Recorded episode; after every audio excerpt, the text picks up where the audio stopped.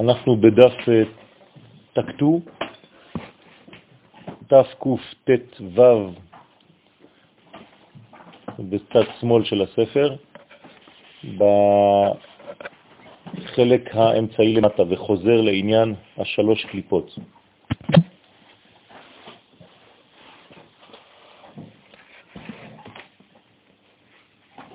הסברנו את הסוד של הברית, הזוהר כפי שהוא מופיע כאן בתיקונים הוא החלק העליון, זה הזוהר המקורי של רבי שמעון בר יוחאי עליו השלום, זכותו תגן עלינו אמן, והחלק התחתון הוא בעצם חוזר על אותם אה, משפטים, על אותן מילים, ומפרש אותם עם הפירוש של המתוק מדבש. זאת אומרת שאנחנו לא צריכים לקרוא את כל הקטע העליון, ולכן הייתי במשך כל השנים הללו מצלם לכם את החלק התחתון בלבד, כיוון שהוא חוזר על המילים ופותח ומפרש. אז אנחנו בחלק התחתון וחוזר לעניין השלוש קליפות שהם תוהו, ובואו וחושך. אנחנו יודעים שיש ארבע קליפות מרכזיות, יש עוד אחת שנקראת נוגה, קליפת נוגה, אבל קליפת נוגה יש בה גם חלק טוב. השלוש הקליפות האלה נקראות שלוש קליפות טמאות. זאת אומרת שהתיקון היחיד שאנחנו יכולים לעשות בהן זה לסלק אותן. יש מדרגות כאלה בחיים שנועדו רק כדי שנצא מהן או כדי שנסלק אותן מחיינו. למשל, מצרים, כל העניין של מצרים זה רק כדי לצאת משם. כמובן שאני צריך להבין מה זו מצרים, מה זה המדרגה הזאת, מה היא באה ללמד אותי, אבל העניין הוא להתרחק מהמגמה הזאת. בשביל זה מצרים נבראה. ויש מדרגות כאלה בחיים שלנו, שכל העניין שלנו זה רק לצאת מהן, או לסלק אותן. וכאן יש לנו בעצם עסק עם שלוש קליפות טמאות, שמה שיש לנו לעשות שם זה בערך אותו עניין, כלומר כמה שיותר לצאת משם. ועכשיו הזוהר הקדוש הולך לפרש את אותן קליפות. תהום היא הוא המוות. תהום היא הקליפה הרביעית, כן? יש לנו תוהו ובוהו וחושך על פני תהום. אז הוא לוקח עכשיו את השמות האלה. לקליפות האלה יש כמה שמות אפשריים. יש ענן כבד, אש מתלקחת, רוח שערה, נוגה, ויש להם מילים שקשורות לאותן קליפות בתורה עצמה. וכשהתורה אומרת בבראשית, והארץ הייתה תוהו ובוהו וחושך על פני תהום, הנה, יש לנו מילים אחרות, מילים נרדפות, בפסוקים של התורה, שהן כנגד אותן קליפות. והיא הרביעית הזאת, תהום, אותיות מוות. נכון? אם תיקח את המילה תהום, אתה תשים לב שזה המוות. והיינו, הסמך מם שנקרא רוצח, הוא מלאך המוות. הוא בא ולוקח נשמות, מוריד חיים, במקום להוסיף חיים לעולם, הוא מוריד חיים, הוא מסיר חיים. זאת אומרת שהוא כביכול פועל נגד המגמה הכללית של החיים, שהקדוש ברוך הוא מחיה. והוא בעצמו, הקדוש ברוך הוא ברק כוח, שנקרא סמך מם, והסמך מם הזה, יש לו את העבודה, הוא מלאך של הקדוש ברוך הוא, הקדוש ברוך הוא שולט עליו, ונותן לו אפשרות להסיר, להיות כוח נגדי, כביכול. אבל בכוח הנגדי הזה יש חילול של שמו של הקדוש ברוך הוא. כלומר של גילויו של הקדוש ברוך הוא. הקדוש ברוך הוא זה חיים, המגמה זה לחיות. כל פעם שמישהו מת, נעשה חילול של הגילוי. אז המוות הוא בעצם חילול השם. ולכן, אומר הזוהר, והמחלל את כבוד השכינה. הנה, בפירוש. זאת אומרת שהמלאך הזה, כיוון שהוא רוצח, כיוון שהוא הורג, כיוון שהוא נוטל. לוקח, נוטל חיים, הוא בעצם מחלל את כבוד השכינה. השכינה זה חיים, זה גילוי חיים בעולם הזה. ולכן נענש על ידו במיטה. כל מי שמחלל בעצמו את השכינה, את כבוד השכינה, נענש מידה כנגד מידה על ידי אותו מלאך. זאת אומרת שבעולם הזה יש מנגנון של משקל. זה נקרא מתקלה. המשקל אומר דבר פשוט. אתה מחלל את גילוי השם בעולם הזה, מה יקרה? יבואו ויורידו אותך. אתה כבר לא שחקן של גילוי כבוד השם בעולם. אז בא אותו מלאך, ממונה על נטילת הנשמות, ולוקח את מי שכבר בעצמו חילל את כבוד השם בעולם. במילים אחרות, אם היינו מסוגלים לקדש את כבוד השם בעולם, כלומר לגלות את שמו, לגלות את ערכיו העליונים, האינסופיים, את המוסר שלו, לא היינו אמורים למות. בסדר? במילים עוד יותר פשוטות, אנחנו בעצם גורמים לעצמנו את המוות. על ידי זה שאנחנו לא מספיק מגלים חיים, אנחנו פועלים חס וחלילה במדרגה של חילול. ה' שן מם, השם. ולכן אנחנו צריכים לפעול כמה שיותר לקידוש השם. אז אנחנו עכשיו במנגנון של בעצם גרם אדם הראשון, ואנחנו עכשיו צריכים לתקן את כל העניין הזה. מי שלא שמע את השיעור על חודש כסלב, אז שישמע אותו, שם אנחנו מסבירים בעצם את העניין הזה. לגבי צריכה פריאה בעטיפות דידמה. אז מה אנחנו עושים כנגד אותה מדרגה של מוות? כנגדו, כדי לבטל את כוחו, צריך לעשות פריאה עם מציצה, שהיא הטפת דם ברית. כלומר, התינוק שנולד, כשאנחנו מלים אותו, יש לנו שלוש פעולות. הפעולה השלישית היא בעצם הפריאה, ce qu'on appelle en français, כן, retournement de la peau, מה שאומרים בצרפתית, כן, קיפול הבשר, וזה נקרא קריאה, קריאת ים סוף. קוראים לזה בקבלה ובתורה בכלל, פריאה ועטופי דמה. כלומר, גם פורעים את הבשר שנשאר מהמילה, מילה זה חיתוך, וגם מוצצים את הדם שיש שם. מי שלא עושה את זה, המילה שלו לא נקראת מילה. יש כלל, מל ולא פרה, כאילו לא מל. לכן בני ישמעאל אין להם בכלל מילה, זה לא נקרא מילה, כי אין להם פריאה. ואומר, ועד התפרה ההיפריה, היא הילה התגליה בעלמא. ועד שאין ישראל מקיימים מצוות הפריאה, לא המילה, הפריאה, ומעבירים את הסמך מם מן העולם, השכינה לא תתגלה בעולם בעת הגאולה. זאת אומרת שילד יהודי כשהוא נולד, מיני ב, ברגע שמלים אותו, כבר ההורים שלו עושים פעולה ממשית מוחשית לגילוי השכינה בעולם הזה. כלומר, הם הופכים להיות חלק פעיל בגאולת ישראל.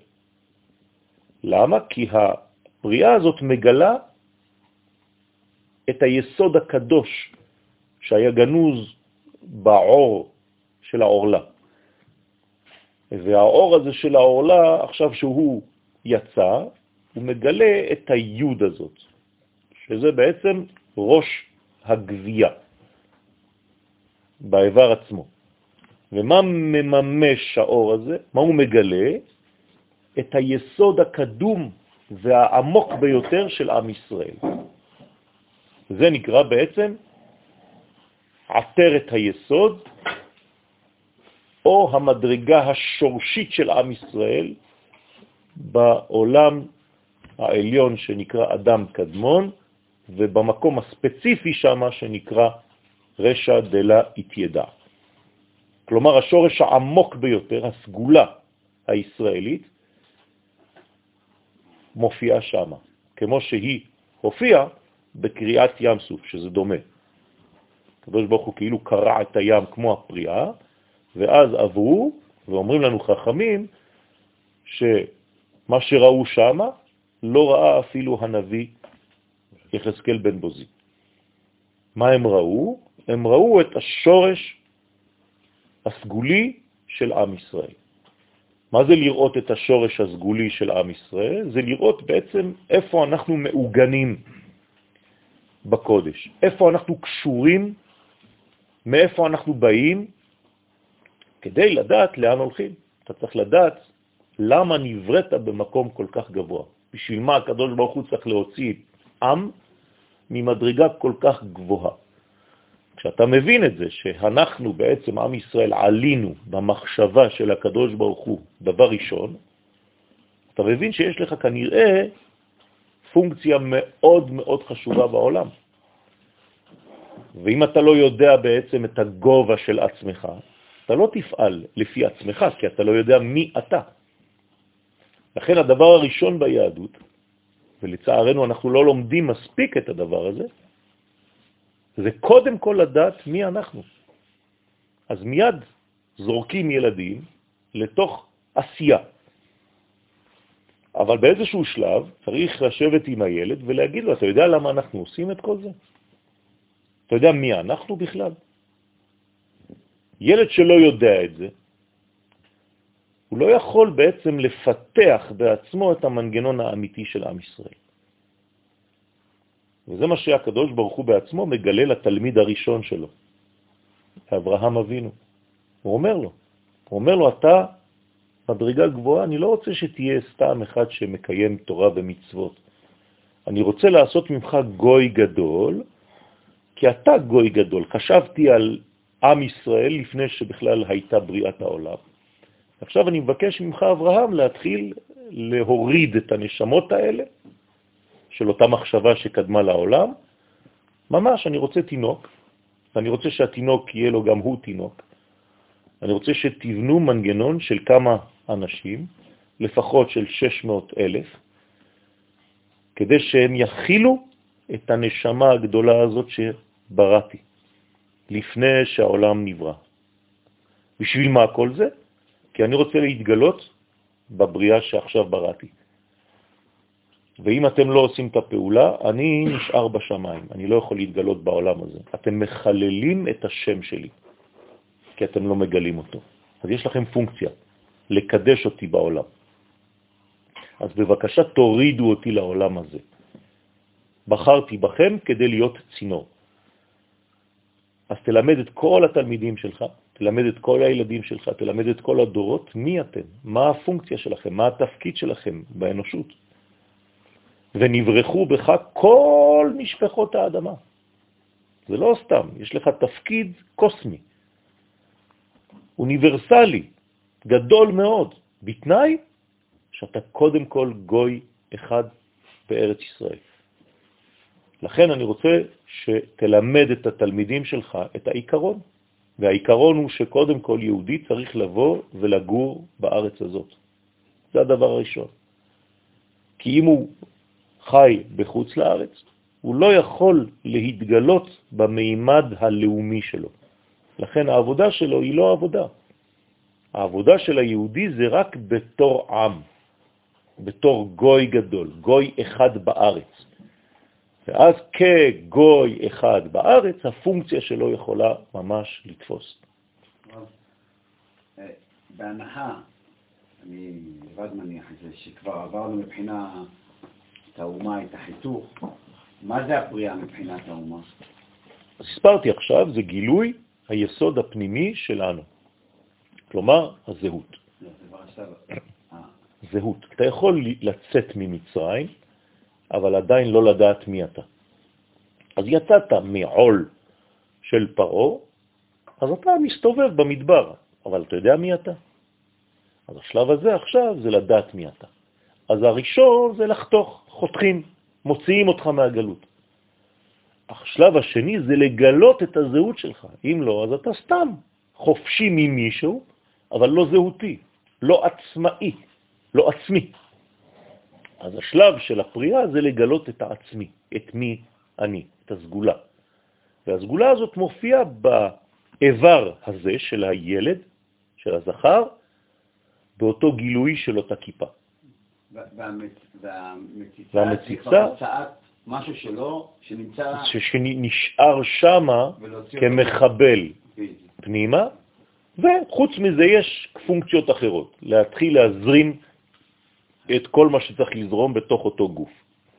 כלומר, לאמן. לכן צריך להבין שהאות הזאת, אות ברית, זה בעצם חלק מעולם התיקון.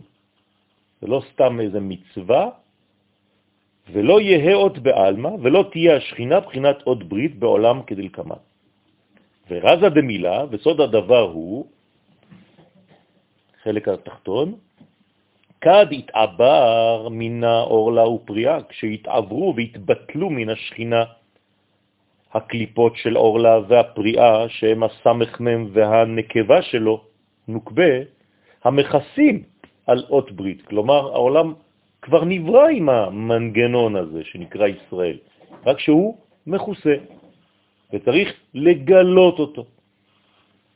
אז פעולת הגילוי היא בעצם הפעולה שאנחנו מדברים עליה עכשיו, שכנגדם הם, כן, רומי, כלומר המערב, כל אירופה, בוא נגיד ככה, שהיא עיר המלוכה של אדום, ששם שליטת הסמ"ם, במיוחד הוותיקן וכל המדרגה הזאת של הנצרות, ששם גנוז כל היסוד הקדוש של עם ישראל, שבעצם גנבו מאיתנו את הזהות הזאת וקראו לעצמם ישראל האמיתי.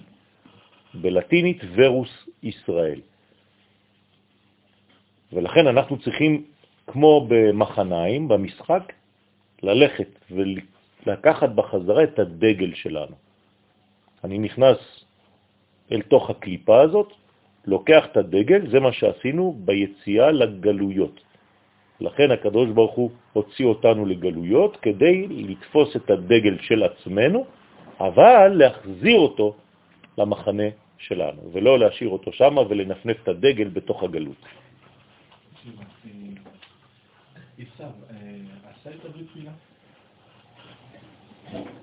בטח, כן? כן. כן. כן. לא המשיכו, כן? זה כל העניין של הנצרות. הם נפרדו מעם ישראל, אבל אתה מדבר על המקור. כן, המקור כולם עשו.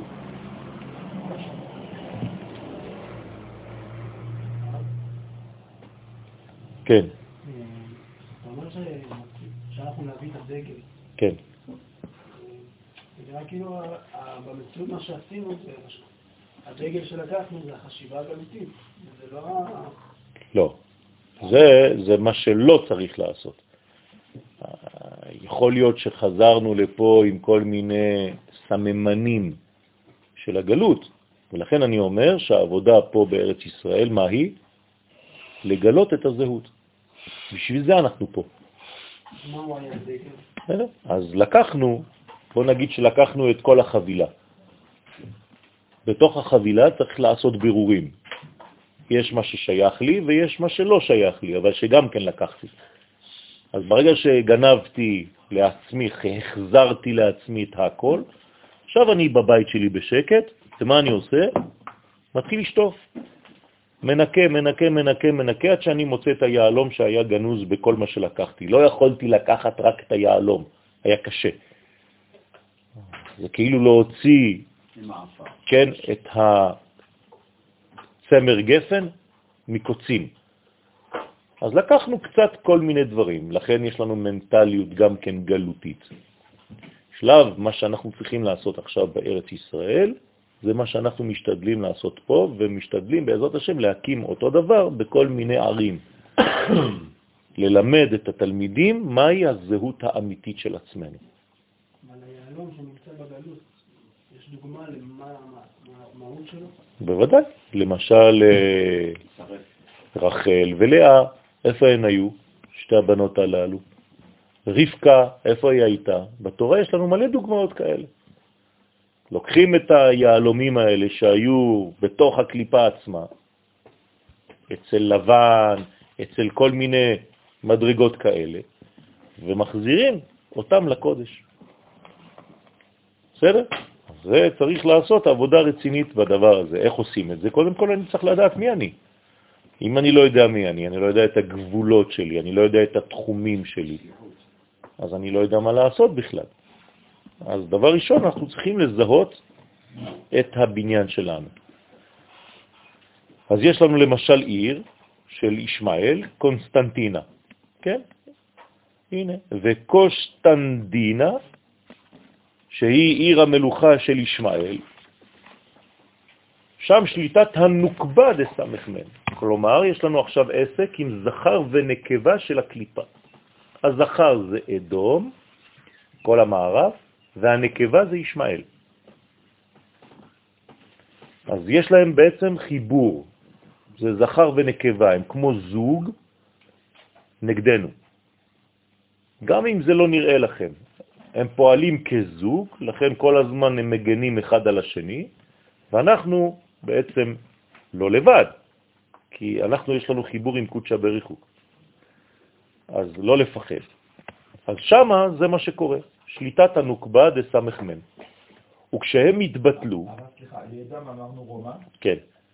ופה עכשיו בישמעאל דיברנו על קונסטנטין. כן, כן, כן, כן. כלומר, אלג'יריה.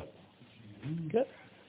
וכשהם התבטלו, אז מיד התגליה אות בעלמה. כלומר, כשנבטל, כן,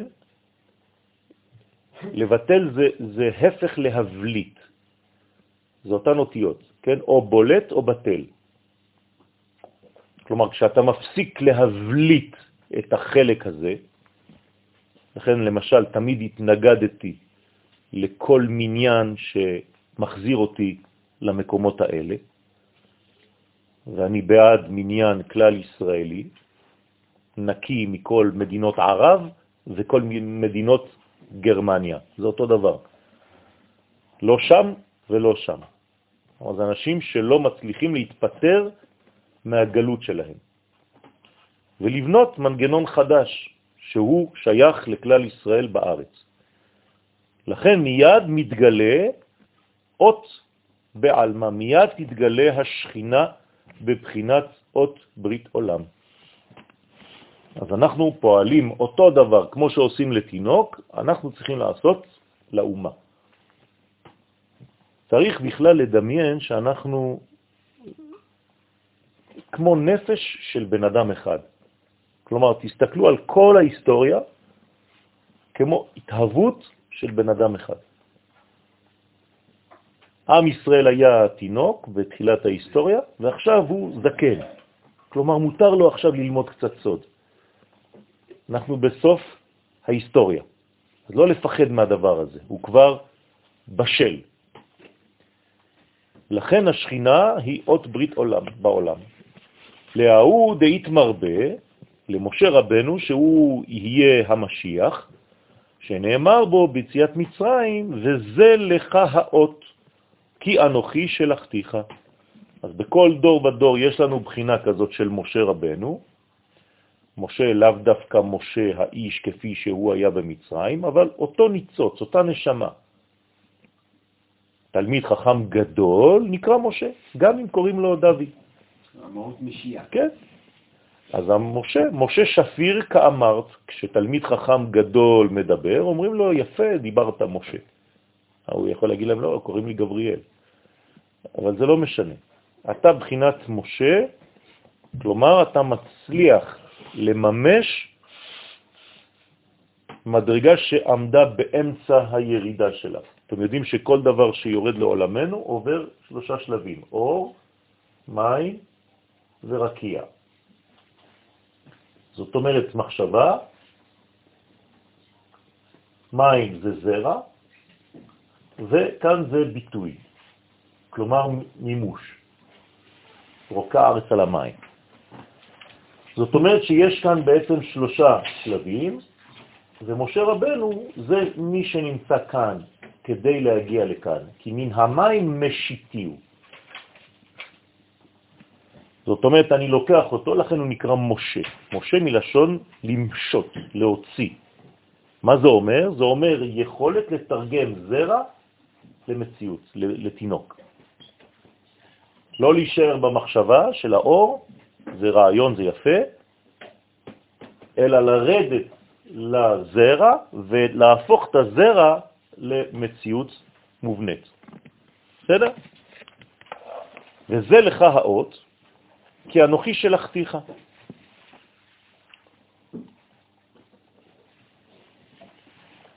מי שולח את משה? אנוכי.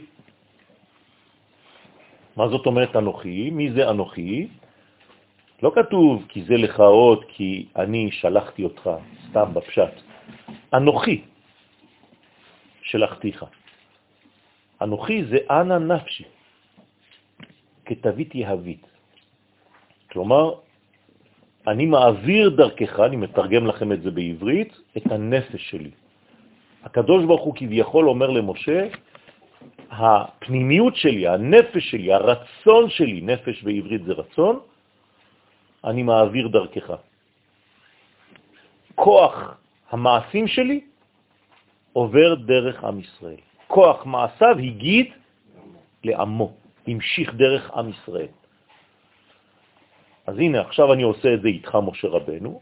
כלומר, הקדוש ברוך הוא משתמש במלך המשיח בכל דור ודור, כדי להגיד, מלשון הגדה, להמשיך גידים, כמו בגוף האדם, להזרים את הדם בעורקים של ההיסטוריה. פירוש שנתגלה לו האות ברית של המלכות. זה מה שמשה ביקש לראות. הראיני נא את כבודך. מה זה את כבודך? מה זה הכבוד? איזו ספירה? מלכות. זאת אומרת שמשה מבקש לראות את הגילוי של הקדוש ברוך הוא בעולם הזה. הוא לא רוצה לראות איזה דמות אלוהית, כמו שאתם חושבים, בשביל ילדים קטנים. תראה לי, הקדוש ברוך הוא תמחיש עבורי איך אתה רוצה בדיוק שנגלה אותך בעולם הזה. זה מה שהקדוש ברוך הוא, שמשה רוצה מהקדוש ברוך הוא. כי משה היה בתפארת, בבחינת בעלה דמטרוניתא. אז איפה נמצא משה? אם אני לוקח את הספירות, אז זה גם אותו דבר, אור, מים ורקיע, רק עכשיו אני מתרגם לכם את זה בספירות. אז זה בעצם חוכמה, תפארת ומלכות. כן, בכללי. פה יש לנו את הכל, כתר הוא מחוץ לראש, למעלה מן הראש. מה? יסוד זה חלק מהתפארת. זה, זה, זה לא ספירה לחוד, זה תפארת, זה כולל שש ספירות. אז החוכמה היא בעצם הגילוי הראשון, אבל זה עדיין נקודה פוטנציאלית, כמו אור, כמו מחשבה. כל זה נקודה. צריך לממש, להתחיל לפתוח אותה, לכן זה נקרא מים, אז זה תפארת. התפארת היא בעצם פותחת. משה נמצא כאן. אז מה הוא רוצה? הוא רוצה לגלות את החלק שנקרא מלכות, שזה נקרא בעצם כבודך, כבוד. ברוך שם כבוד מלכותו. אתם רואים? כל, אנחנו אומרים הרבה פעמים אותו שם, זה אותו דבר. גם ברוך קשור, שם זה מלכות, גילוי, מלכותו מלכות, לעולם, בעולם הזה, נקרא לעולם, מן העולם ועד העולם, ועד, עד למטה אני הופך להיות עד וזה עדות. זאת אומרת, אנחנו אומרים במילים האלה, ברוך, שם, כבוד, מלכותו, לעולם ועד, שש מילים שאומרות אותו דבר, במילים נרדפות. כי יש כאן שש מדרגות, אני רוצה שהשש יופיעו למטה. למה אנחנו אומרים את זה בלחש היום? כי זה עדיין לא מתממש ממש. אני רוצה להגיד בקול רם, ברוך שם כבוד. מתי אנחנו עושים את זה? ביום הכיפורים. אז צריך להפוך את יום הכיפורים ליום רגיל. בלי לצום, בלי להיות בתענית, אבל אני רוצה שזאת תהיה המציאות הרגילה. שכל מה שאני מתבייש לומר היום, כי זה עדיין לא מתממש ממש, זה בתהליך, כן? אני רוצה להגיד את זה בקול רם, לא לפחד יותר. למה בפורים לא אומרים בקול רם? יפה, כי זה עדיין גלותי. פורים יפה מאוד, אבל זה סיפור בגלות. אני רוצה שיהיה פורים בארץ ישראל. לקיימה ב, קרא, לקיים בו את הפסוק, כימי צאתך מארץ מצרים, אראנו נפלאות. זאת אומרת שאני רוצה להגיע למדרגה שמצרים זה המודל שלי, היציאה ממצרים, זה המודל לכל היציאות, כמו שזה המודל לכל הגלויות, כך זה המודל לכל היציאות. ואני רוצה לראות אראנו, נון פלאות, נפלאות, נון פלאות. תראה לי את החמישים שערי בינה במלכות. פירוש, כי משה שהיה גואל ראשון, כן, הגואל הראשון והגואל האחרון זה אותו דבר. אסור להפריד בין הגאולות. מי שלא מבין את ההיסטוריה, מה הוא עושה? הוא חותך, חותך, חותך את כל היהדות לגזרים. זה הסיפור של שלמה המלך האמיתי, לא סתם שה... אמא אמרה, אני לא רוצה שתחתכו את התינוק, וזה, כולם מכירים את הסיפור, וואי, איזה רחמנית. מה, אתם חושבים שהיא דבילית השנייה שחותכת את התינוק לשניים? מה זה לחתוך את התינוק? זה לחתוך את ההיסטוריה, זה לא לראות את ההיסטוריה בחטיבה אחת.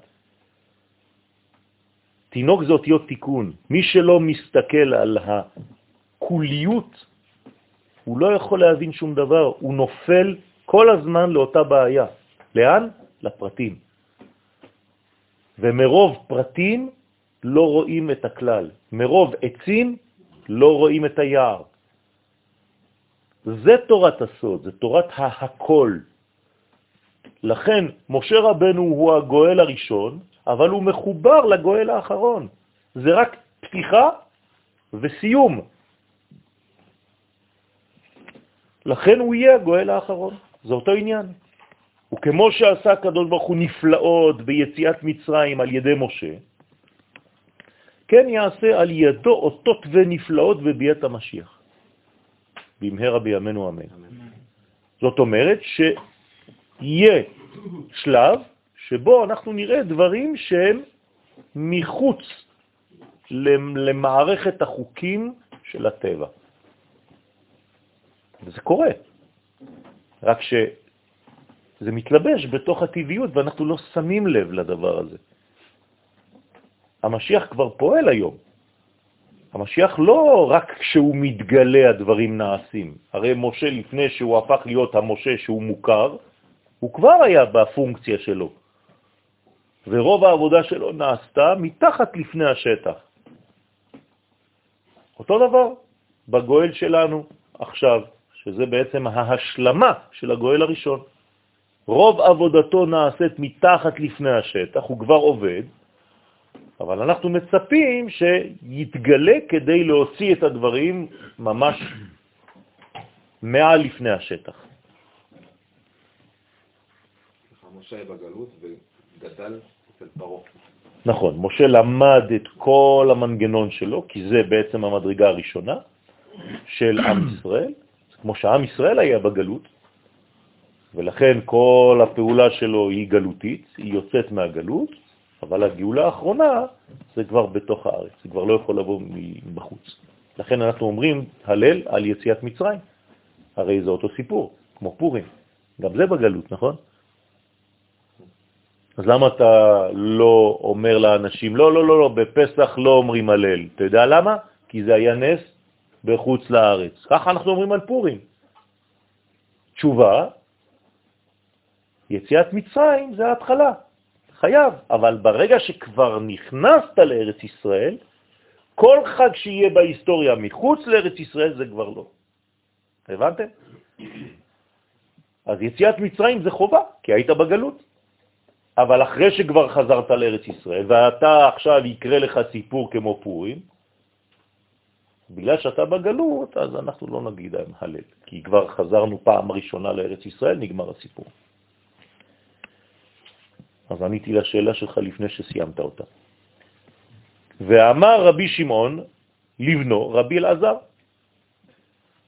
ובגינדה, בשביל שעדיין הקליפות שולטות בעולם, מה זאת אומרת שהקליפות שולטות בעולם? שהחיצוניות שולטת בעולם. אתה לא רואה את הדברים בתוכן, אתה רואה את הדברים בחוץ. אנחנו כולנו עיוורים בגלל החיצוניות, נכון?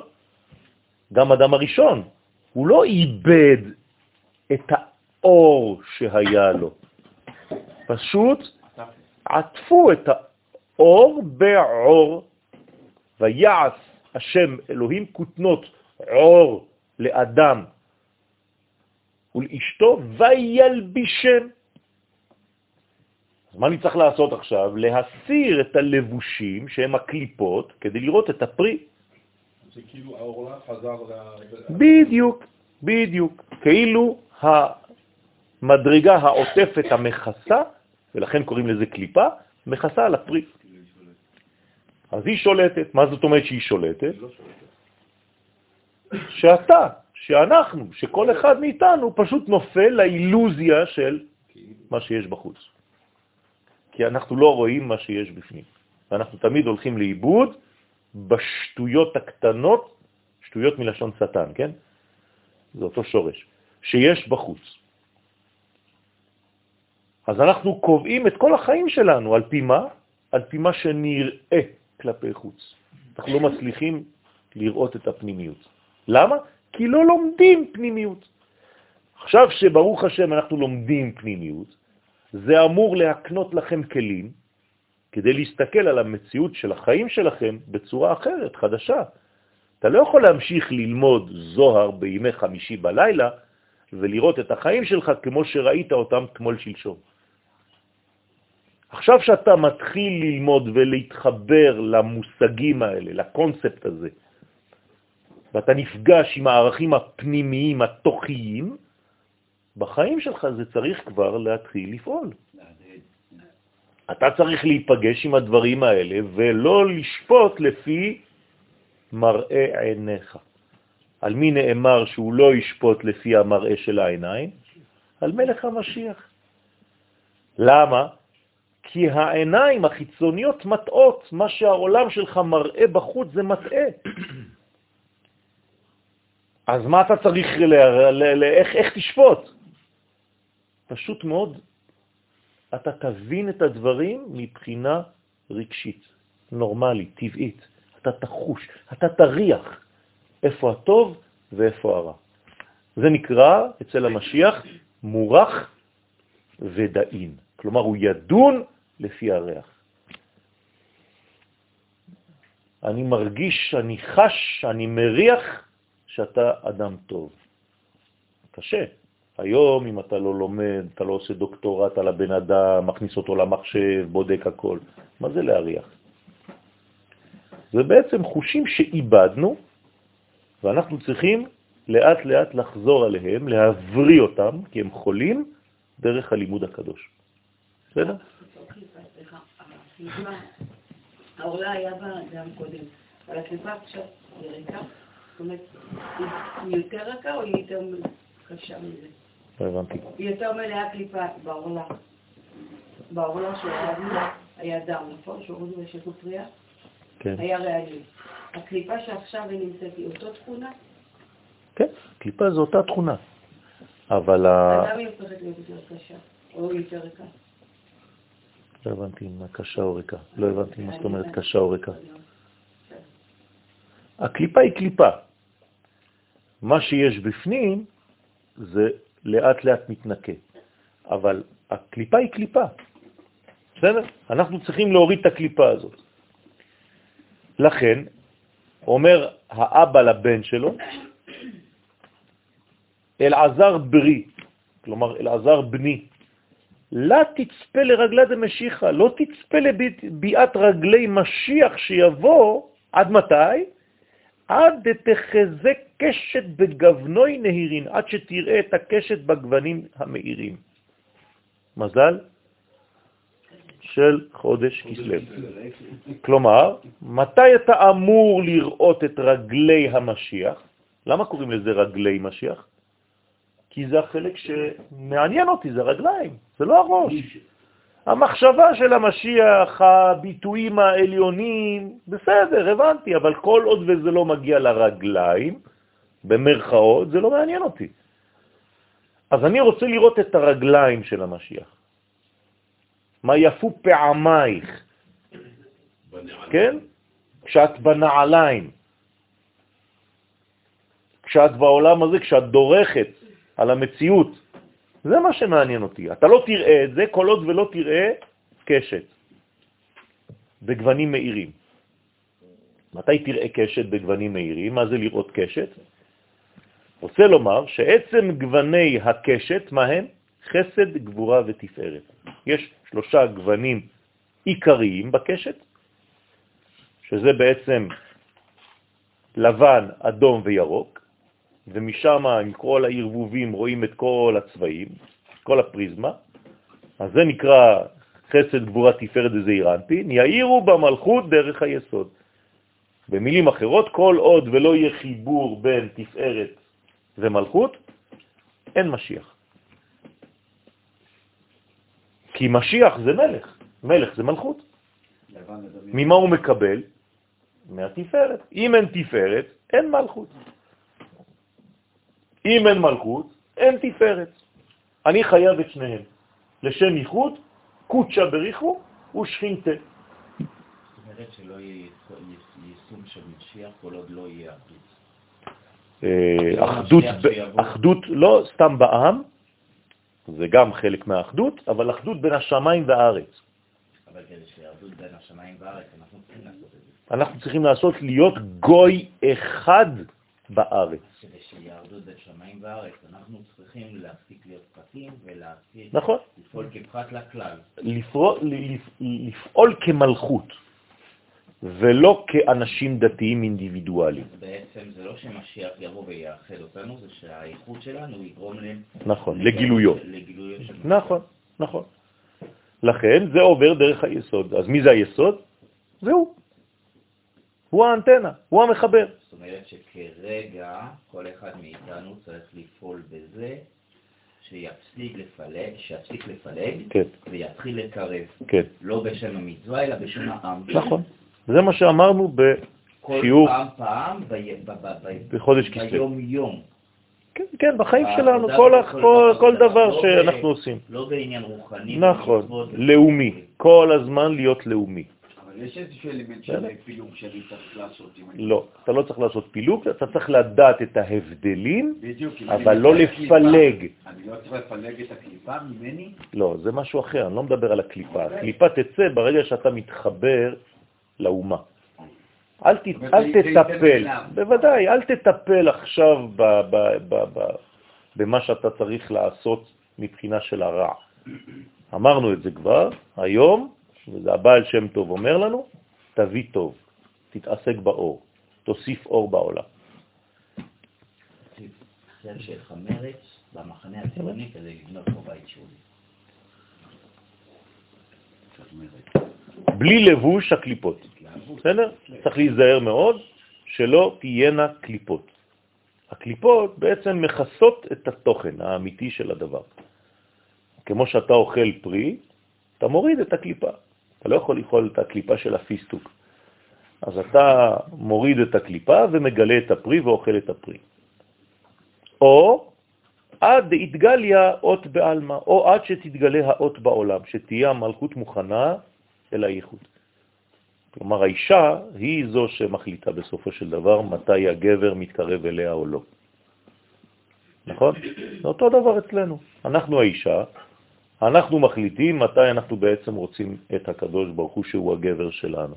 אם האישה לא רוצה, אסור לגבר מבחינה הלכתית להתקרב אליה.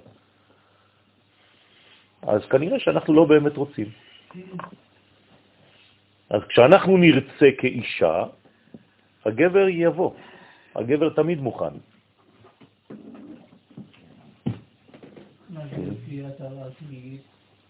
מה?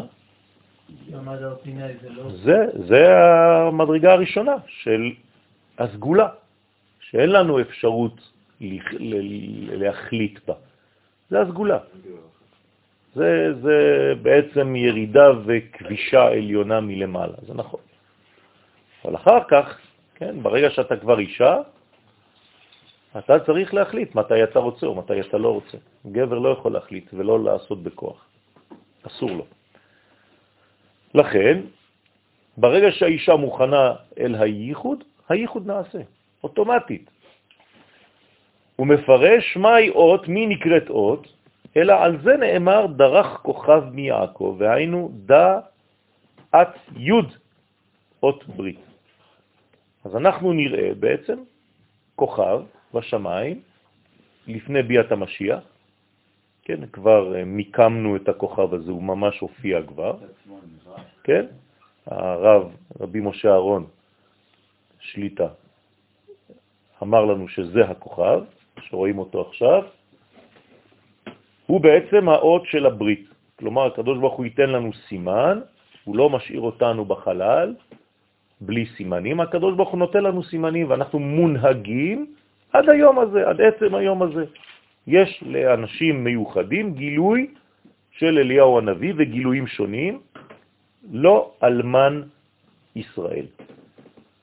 יש לנו עד היום גדולי ישראל שיודעים לכוון את התנועה, לפי התנועה האלוהית.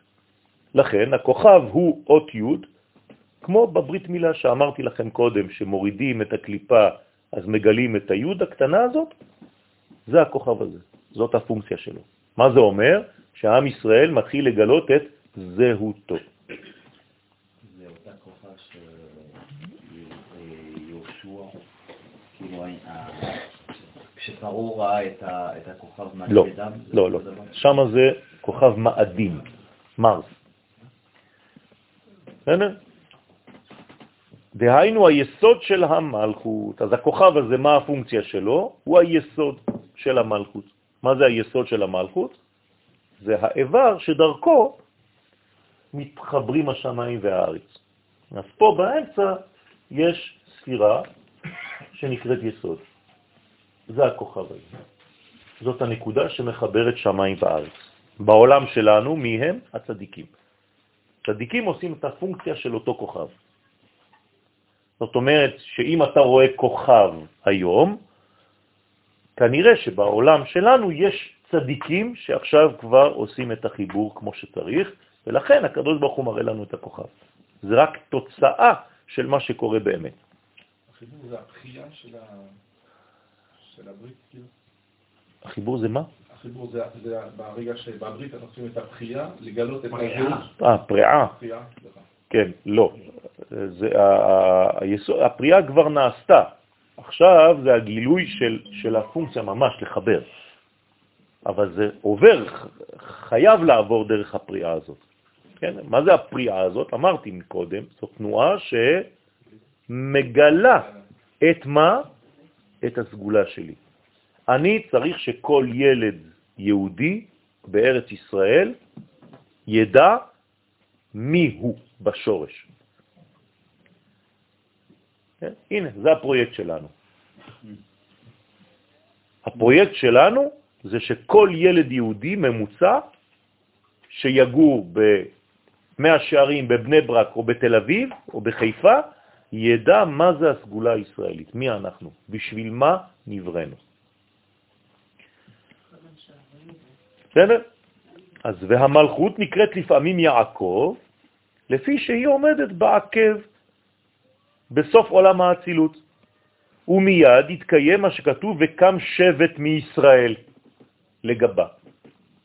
אז בהתחלה זה דרך כוכב מיעקב, אבל אתם זוכרים שיעקב זה עדיין מדרגה נמוכה ביחס לישראל. לכן הפסוק ממשיך, דרך כוכב מיעקב וקם שבט מישראל.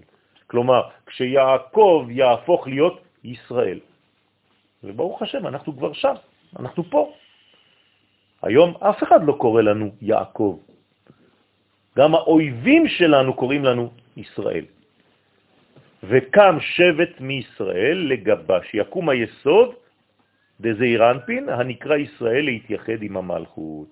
אז ברגע שאנחנו ישראל, זה אומר שאנחנו מוכנים כבר לחיבור השמיים והארץ. מה יקרה כשהחיבור הזה יתממש? הוא כבר מתממש, לכן מה קורה? כל השפע של העולם ירד לאן? לפה. אמרתי לכם את זה כבר בכל מיני שיעורים. בסייעתא דשמיא, מדינת ישראל תהפוך להיות בשנים הקרובות המדינה העשירה בעולם. למה? כי פשוט מאוד זה פה, הזיווג נעשה כאן. כשהקדוש ברוך הוא מתחבר, הוא מתחבר עם האיבר הזה של האישה, נכון? היסוד של הנקבה זה ארץ ישראל. כלומר, כשהקדוש ברוך הוא מעביר זרע לעולם הזה, זה דרך כאן. אז המלכות זה עמי העולם? בגדול? לא, המלכות זה כנסת ישראל. מתחת למלכות יש לה בנות, כל מיני בנות. כמו שיש מלכה ויש כל מיני נשים שמלבישות אותה ומאפרות אותה ומפשיטות אותה ורוחצות אותה. ראיתם, נכון? אז ככה זה בעצם אומות העולם ביחס לעם ישראל. מה, פירוש האות מ'? למה מי ישראל? למה לא שבט ישראל? בגלל שהמם היא בעצם שם השם שמופיע במלכות. שם השם זה 26, נכון? י' כ' ו' זה אחד, כאילו, מי ישראל, זאת אומרת, חלק של ישראל, הוא יהיה השם. י' כ' ו' זה 26. נכון? איך כותבים מ', כ' וו'. 26. לכן זו אישה שיש לה תינוק בתוך הבטן, ועכשיו היא מוציאה אותו לעולם. אוקיי? זאת הכוונה שצריך לכוון בערב שבת כשאומרים בורא פרי הגפן, לפני שממשיכים את הקידוש. צריך לראות את המם הזאת. בסדר? כשאתה אומר בורא פרי הגפן אין מם. אני מכוון על מם כשאני אומר בורא פרי הגפן, על המם הזאת. בסדר?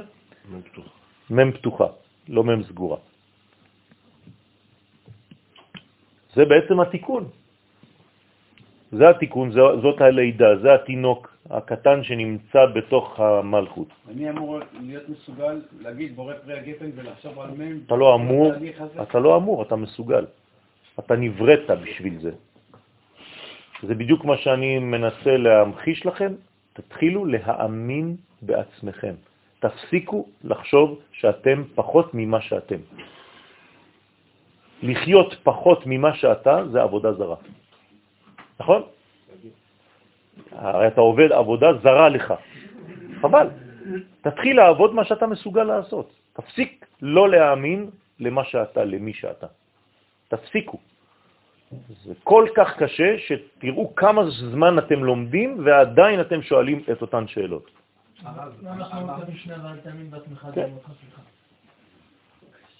מה זה אל תאמין בעצמך ביום אותך? בסדר, מה זה אומר? אל תאמין שהכוח בא ממך. הכוח הזה בא מהסגולה הישראלית שהקדוש ברוך הוא הטביע בתוכנו. זה לא עצמי, זה לא אני, זה לא עשיתי כלום, זה הסגולה שלי, אני מסוגל לזה. זהו. אמרנו שאי אפשר לקיים ייחוד עם האישה בכוח. נכון. צריך להגיע ממנה. נכון. עכשיו מעניין מאוד שהרב מדבר על הכוונה, כן. שכנראה משפיע בוודאי, על הייחוד, בוודאי. אז יש, בסופו של דבר, זה תמיד, אז ה- ה- זה- זה תמיד הגבר שמשפיע, לא. מי עושה את הכוונה הזאת? זה- פה, ב- בתור בורא פרי הגפן, דווקא זה בא מ- מהגבר, לא. ממי שמקדם. לא. אתה אישה. אתה עם ישראל. לא, ביחס להשם אני עם ישראל, נו. אני הנקבה, נו. ביחס עם אשתי, זה לא. משנה. זה לא משנה. בכוונה שלי שהיא תקבל את מה שאני מכוון. אבל זה אותו דבר. לא, אבל זה חשוב. כי זאת אומרת שהאחריות תמיד על הגבר. האחריות של הגבר זה להביא חיים. המצווה היא רק על הגבר, להוליד ילדים. אישה אין לה מצווה להביא ילדים לעולם, נכון? הקדוש ברוך הוא, אם הוא נתן מצווה לגברים, זאת אומרת שהחלק הגברי של הקדוש ברוך הוא זה להביא ילדים לעולם. מה זה להביא ילדים לעולם? לגלות לנו את כל השפע, את כל הנקודות של האור. אז כולנו, כנסת ישראל, אישה אחת גדולה. בתוך כנסת ישראל, האישה הגדולה, יש חלקים מצד הזכר, זה אתה.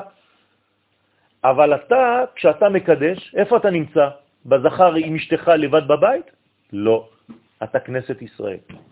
ואתה צריך לכוון בקידוש ובכל דבר שאתה עושה, גם עכשיו בלימוד שלי, שאני לא יואל גבר שמלמד שיעור בכפר אדומים, אלא אני חלק מעם ישראל כולו, ואני עכשיו משחק את הפן הגברי של האישה, שהוא יוזמה. גם לאישה יש פן כזה. זהו. אחרי שאתה אומר צברי מרנן, היא שופכת לך שלוש טיפות לתוך ה... תלוי אצל מי. בסדר? אנחנו לא עושים את זה עם האישה, אנחנו עושים את זה לבד. אז כי שבט הוא אות ו' בחינת היסוד. מה זה שבט? שבט זה לא טריבו, tribe, לא יודע איך קוראים לזה, אלא מקל. מקל נקרא בעברית שבט. לכן זה בעצם האות ו', זה היסוד. ההוא דאיתמר ביה, זהו שנאמר בו, ויהי בישורון מלך. על מי נאמר? על משה רבנו. פירוש ישורון הוא זעיר אנפין, שבעת הגאולה יהיה מלך עם מלכות בסוד הייחוד. אתם זוכרים שיעקב הפך לישראל, וישראל הופך לישורון. מתי הוא הופך לישורון? כשהוא הופך להיות כבר אוניברסלי. יעקב זה גלותי, ישראל זה לאומי, ישורון זה אוניברסלי. בסדר? וכל התהליך הזה 6,000 שנה. כל התהליך הזה זה מיציאת מצרים עד הגאולה האחרונה, אנחנו צריכים לעבור את שלושת השלבים. אנחנו בהתחלה יעקבים, אחרי זה הופכים להיות ישראלים, ועכשיו אנחנו כבר אוניברסליים, אנחנו כבר מתחילים להתפשט ולהוציא את האור הזה, לגלות את האור הזה על הקוסמוס ועל היוניברס ועל כל האנושות כולה. זה נקרא ונברחו בך כל משפחות האדמה. זה- זה השלב הכ- הכי אידיאלי, נכון? נכון. ויבעט? אז זה, זה, זה, זה גם הסכנות, שיש בכל שלב ושלב אפשרות עוד פעם ליפול. אז זה בדיוק העניין של... גם שם. כן. לדעת איפה הגבול עובר, כי באוניברסליות שלי בסופו של דבר אני כאילו מחבק את כל העולם ואני הכל בסדר עם כולם. אבל הלו, יש מקום שצריך להוריד זה, לקרקע. זה, זה שמירת הזהות. כש, כש, כשיעקב הפך לישראל, יעקב נעלם או לא? לא, יפה. הוא עדיין נקרא יעקב. יפה. אז כשישראל הופך לישורון, ישראל נעלם או לא? לא. אז תדע לשמור על הלאומיות שלך גם כשאתה אוניברסלי. בסדר? אתה אתה תהיה אוניברסלי בזכות זה שאתה אומר לו, אבל לא שמך. לא יקרה, בדיוק. כן, אבל מה דה. פקטו? לא קוראים לו. עדיין. קוראים לו. אז מה, הקדוש ברוך הוא שיקר? אלא מאי? לא, אבל אמרנו שזה לא יקרא שמך, זה כל פעם שאנחנו נצטרך לקרוא לך, אם אני אקרא לך יעקב, אני מתעסק יפה. אבל זה, זה, אבל זה הכרחי. למה הקדוש ברוך הוא בכל זאת השאיר את השם הזה? שהגלות לא תגמור עלינו. יפה מאוד. כי אם לא היה מנגנון של ויסות, של שמירה, כשאני יורד לגלות והייתי עדיין שומר על השם ישראל, הייתי מת. הייתי חייב לרדת לגלות ולתפוס בחזרה את השם יעקב שמאפשר לי לשרוד בגלות. הבנת? בגד לפה ובגד לפה. יפה. אדם שהגיע למדרגה גבוהה, אם אני מחזיר אותו למדרגה התחתונה והוא כבר לא עם הלבושים של המדרגה התחתונה, הוא ימות. אז גם כשהוא עלה למדרגה העליונה, לפעמים אני אומר לו, אתה צריך לרדת לגלות, אז הוא לובש את הלבוש הישן שהיה לו, כדי לשרוד. בסדר? אז זה נקרא יעקב. הנה, אני נוסע לגלות, אני חייב להתלבש קצת ביעקב. זה חודש ימים, זה הרבה. כן, אני יודע שזה הרבה, מה אתה אומר לי? כן, אבל אסור לי לשכוח את הישראל. רוצה לומר כי סימן זה יהיה בידיך כשתראה את הקשת בגוונים המאירים, אז ודאי מיד יבוא משיח. מה אנחנו אמורים לגלות את הקשת הזאת בגוונים המאירים. מה זה הקשת אמרנו? היסוד הזה. היסוד נקרא קשת. ו- ורבי שמעון בר יוחאי היה, הוא עצמו, אותה קשת. כלומר, הוא אדם מאוזן, ולכן הוא ג' קווים, ג' גוונים, חסד, גבורה, תפארת.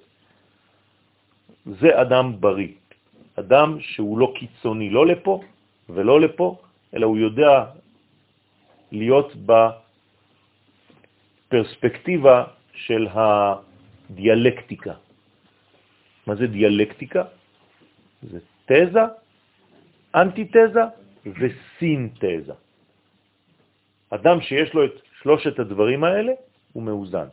לכן הקדוש ברוך הוא מתגלה תמיד באמצע. הגאון מווילנה. אבל בסופו של דבר, המלך צריך להישאר בארמון שלו. אנשים צריכים להגיע אליו, לפנות אליו. נכון. יציאה- מהגבולות שלנו, ישראל, זה תמיד חזרה לעבר נכון, שבעייתי. נכון, נכון, בהחלט, אז צריך... אה, בהחלט. צריך ל- ל- להגיע למצב שלא יוצאים בכלל. זה נכון. מבחינה פסיכולוגית, כשאני צריכה את הלבוש של יעקב, לדוגמה, יש לי איזושהי מידה שהיא לא מאוזנת, אני צריכה עדיין לשמור עליה אחרי שהתקדמתי ממנה? בוודאי, כי זה, זה מנגנון אה, שמירה. זה מנגנון שמירה. אם למשל, אני אתן לך דוגמה, נגיד שעליתי במדרגות, אבל יש לי עכשיו בחורים צעירים שהולכים לדיסקוטק. אני יכול להיכנס לדיסקוטק שם לדבר איתם? אם אין לי את הלבוש של הדיסקוטק, הם יראו אותי כמו איזה חייזר שם בפנים. אבל אני צריך להיות בצורה שמסתערב, כן? ולהוציא אותה משם. אז יש לנו בעצם מסתערבים ש, שצריכים להביא את הניצוצות. שהרב יחזור מהגלות בריא ושלם. אמן, אמן, נפשית, נפשית, נפשית ופיזית, כן? כי זה, זה הדבר הכי קשה. אני, כשאני הולך לשם, אני, אני כאילו הולך למות. וכשאני חוזר, זה, החזרה לחיים היא, היא איטית.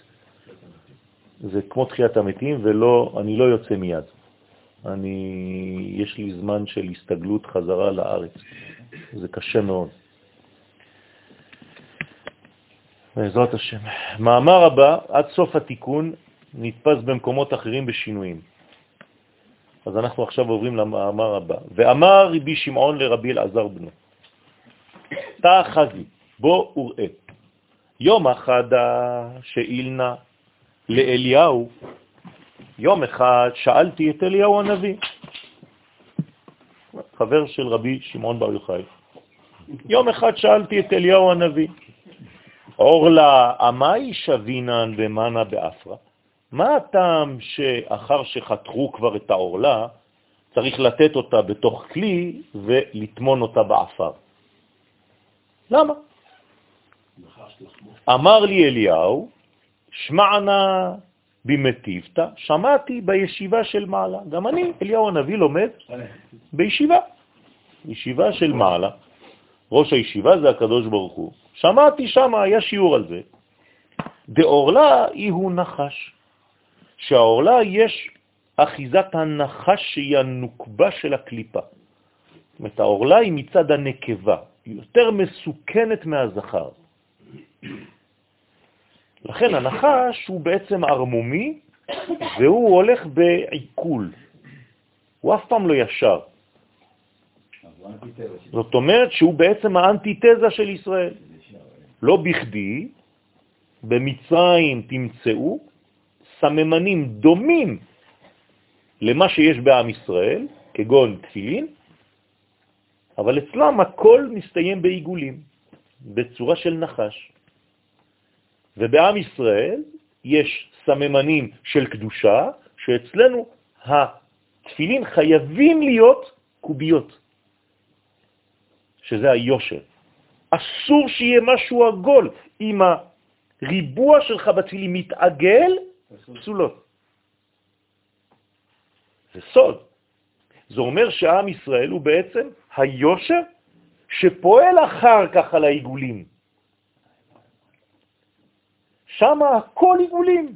למה? כי מצרים זה טבע, וישראל זה על-טבעי ששולט על הטבע. אז כשאני קושר בעצם, באיזו צורה אני קושר? בצורה עיגולית. כמה פעמים יש בעיגול? שבע. שבע. כי זה העולם הזה. אבל פה, הבית הוא שמונה. השמונה שולט על כל השבע. זה הבניין. הנחש מסמן את הרפואה. גם וגם. כן. אז מה הוא צריך? את היושר את היושר, את ה... יש פה, אם הוא מסמל את הרפואה, זה משהו שאנחנו מחפשים את המרפא בעצם. הוא, הוא מסמל את הרפואה ברגע שמכוונים ליושר העליון. הוא לא סתם נחש. הוא נחש יושב על מה? על נס. עשה לך שרף ושים אותו על נס. זה לא סתם נחש. נחש לא מסמל רפואה. נחש פלוס היושר, שזה הנס, מסמן רפואה. זה לא הנחש לבד. וכיוון דאברינן למאטרה, כיוון שאנו מעבירים ומסירים את הנחש מאחיזתו בברית, כלומר, כשאני עושה את הפעולה הזאת של הברית מילה ואני חותך, לקחתי את האורלה הזאת, האורלה הזאת זה החלק של הנחש, ממש נחשי. צריך למאב למזונה, צריך מיד לתת לו אוכל, שלא יחזור, שלא יקטרג. אז איפה האוכל שלו? העפר. אתה נותן לו מיד את מה שהוא רגיל לאכול. הדא הוא דכתיב, זה שכתוב, ונחש עפר לחמו. הרי בעפר נותנים לו מזונו. מה זה עפר עכשיו? זה יסוד כבד מאוד, זה יסוד של מוות. נכון? ישני עפר זה מתים. אברהם אבינו קנה את מערת המכפלה מעפרון, זה עפר קטן, הכי קטן שיש, ב-400 שקל כסף, שקל זה בגמטריה נפש. כלומר, אברהם קונה מהמוות, מעפר, את החיים, הוא מחזיר לעצמו את החיים. כלומר, פרשת חיי שרה זה פרשה של תחיית המתים. בסדר? למרות שהיא עוסקת לכאורה במוות, זה קניין המוות על ידי החיים. כלומר, תיקון ראשון מבריאת העולם. מחטאו של אדם הראשון, עכשיו אנחנו בסוויץ' של ההתחלה של הגאולה. לכן עכשיו עם ישראל מופיע. כלומר, הופעתו של עם ישראל בהיסטוריה זה תחילת הגאולתו של העולם. הנחש זה השכל. הנחש זה השכל הלוגי, כן? בלי המדרגה של החיים, של עץ החיים, זה עץ הדעת. צריך את זה, אבל כשלב שני. אנחנו חייבים את השכל, אם לא, הקדוש ברוך הוא לא ברא אותו סתם. מה אני עושה עם השכל שלי? אני פשוט מסביר מה שאנחנו מנסים לעשות פה, את החיים. כלומר, אני אוכל חיים ומשתמש בשכל שלי כדי להסביר אותם. אבל אם אני אוכל שכל ומנסה להסביר חיים, אי אפשר. בסדר? במילים אחרות, אני חייב קודם כל ללמוד בישיבה לפני שאני נכנס לאוניברסיטה. ולא לעשות הפוך.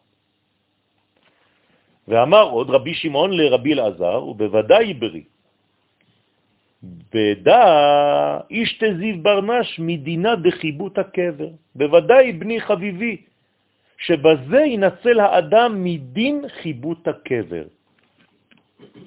כלומר, בזכות זה שעשו לילד הזה, כשהוא נולד ביום השמיני ללידתו ברית מילה, וקברו את העורלה שלו באדמה, ואמרו את המשפט, ונחש עפר לחמו, זה האבא צריך ללכת לדאוג שזה ייקבר, בזכות המילה תעמוד לתינוק שאחר מותו, כשיקבר בעפר, וינוח על משכבו בשלום, ובלבד שישמור בריתו בקדושה ולא יפגום אותה חס ושלום במשך חייו. כן. כלומר, יש לו עכשיו מדרגה של קודש. כן, זה לא צעצוע. ודמה דעטיפין מפריאה, והדם שמטיפים מפריאה על ידי המציצה, אחרי שיש לנו את הפריאה, המוהל בפה שלו מוצץ, שזה ממש נראה, כן, מי שלא מבין, מי שלא יודע, מי שרואה את זה מבחוץ, הוא ממש מפחד. היום אה, באירופה מנסים לבטל כבר את הבריתות. אז הוא למאהב מזונה להוא כלבה. כל זה זה כדי לתת אוכל לכלב שלא יפריע. דהי הוא הרוצח כדי לתת מזון לאותו כלב שהוא רוצח, זה החלק הזכר, שהוא הסמ"ם, שהוא נקרא רוצח, ומזונו הוא דם בכל מקום שהוא. ולכן מוצצים ויורקים. אז היא מקבלת את האפר, הוא מקבל את הדם. הזכר והנקבה של הקליפה. בוא נגיד שהתינוק נשאר זך וכל הקליפה יוצאת ממנו. ממשיכים את ההבדלה שכבר החלה בתוך הבטן. התינוק יצא שיליה בצד אחד, תינוק בצד שני. הבירור הזה רק מתחיל, כל החיים שלנו עכשיו אנחנו ממשיכים בבירור הזה. בסדר? ובדי ישתה זיו ברנש מחרבה דמלאך המוות. על ידי שנותנים לסמך מם מדם הברית, מדם המילה, אז הוא ניצל, כן, הנימול, אותו ילד מחרבו של מלאך המוות. שלא יישפך דמו על ידו בעת מיתתו, אלא ימות מיתת נשיקה על ידי מלאך של רחמים. רב במדרש רבה, אה, כתוב על אה, הטיפה הראשונה של יעקב, ואחרי כן זה עשיו. אז כתוב שכמו שאתה מכניס משהו לתוך כלי, אז הראשון יצא מ... יצא עשיו, הדמומים. אז כתוב שם שהוא יצא עם כל הלכלוך, עם כל הכל הכל. ואז יעקב יצא, כשהכל, כל השלייה הייתה כבר נקייה לחלוטין. נכון. הוא כותב את זה? נכון. זה בדיוק... זה אותו דבר גם, גם אצל ישמעאל. ישמעאל יצא כפרא אדם, החלק הפראי, של האדם, ויצחק יוצא כבר זך. זה אותו סיפור תמיד, הקליפה קודמת לפרי. בגילוי תמיד הקליפה קודמת לפרי, תמיד. חייב. מה הפונקציה שלה אם היא קודמת לפרי? להגן על הפרי. כלומר, היא חושבת שהיא סתם שלילית, אבל זה לא נכון. היא מגנה על הפרי עד שהגיע היום שאתה רוצה והפרי בשל, אז אתה מקלף את הקליפה. לעתיד לבוא, אנחנו אפילו מתקנים את הקליפה הזאת ועושים ממנה ריבה. כן? קליפת התפוזים, אפשר לעשות מזה ריבה טעימה, זה גמר התיקון. כלומר, לוקחים את הרע והופכים אותו למתוק. מובא במדרש, בראשית רבה, סוף פרק כ"א, וזה לשונו, אמר אדם מי מציל את בני מאש לוהטת זו של הגיהנום? רבי הונה בשם רבי אבא אמר, חרב מילה. כלומר, זכות מצוות המילה תציל אותם מאש הגיהנום. האיבר הזה בגבר זה יסוד האש. כן, תמיד הגבר חם לדברים האלה. אז זה מציל אותו מאש אחרת, מהאש של הגיהנום. שנאמר ביהושע, פרק ה', פסוק ב', עשה לך חרבות צורים. ורבנים אמרי, חרב תורה, זכות לימוד התורה. כלומר, מה זה עשה לך חרבות צוריים? צור זה הקדוש ברוך הוא, צור מי שלא אכלנו, חרבות צוריים, החרב של הקדוש ברוך הוא, זה התורה. וחרב פיפיות בידם, פיפיות, שתי פיות. שנאמר, חרב, הנה, ברוך השם, ברוך שכיוונתי, בתהילים קמ"ט, חרב פיפיות בידם. והיינו תורה, למה פיפיות? שניים, תורה שבכתב, תורה שבעל פה. זאת אומרת שעל ידי התורה אתה בונה חרב נגד הקליפה. התורה היא מצלה ומגנה. כלומר, יש לנו מנגנון של שמירה דרך התורה. איפה אנחנו ממקדים פה את התורה? פה בתפארת, נכון? אז התפארת זו לשון פאר או רופא. הרפואה באה מהתורה. התורה אמורה להקנות ללומדיה איזון. אדם שבאמת מאוזן זה אדם שלמד תורה בצורה נכונה. אז יש לו מידות טובות ולא רק ידע. לא רק אינפורמציה. ועל דה, ועל זה אמרו חז"ל במדרש הנזכר, אמר אדם קדמאה, קמא קודשה בריחו. שאל אדם הראשון את הקדוש ברוך הוא. אדם הראשון היה חסיד גדול מאוד. מדבר עם הבורא זה לא פשוט, זה נביא. והוא שואל, מי מציל את בניי מחרב המתהפכת? שהנחת בכניסה לגן עדן, אני כבר לא יכול להיכנס לגן עדן. שמת לי עכשיו חרב, היא מתהפכת. מה זה חרב המתהפכת? מה? יפה מאוד. החרב זה היושר, אבל ברגע שהחרב מתהפכת, זה הופך להיות עיגולים. אתה כבר לא רואה כלום. נכון? כמו גלגל. כלומר, מה קרה בעצם? כשיצאנו מגן עדן, איבדנו את היושר ונכנסנו לעולם של עיגולים, של הטבע. לכן החרב מתהפכת. אבל ברגע שהיא תפסיק להתהפך, ועכשיו, כשחרב מתהפכת אתה לא יכול להיכנס, נכון? זה כמו פרופלור של... אתה לא יכול להכניס את האצבע, אתה חותך. נכנס חלקים. יפה. אז אתה עכשיו צריך להגיע למדרגה, איך אני חוזר לגן עדן? דרך אותה חרב המתהפכת. יש לי פה מנגנון שאני לא יכול לחצות אותו.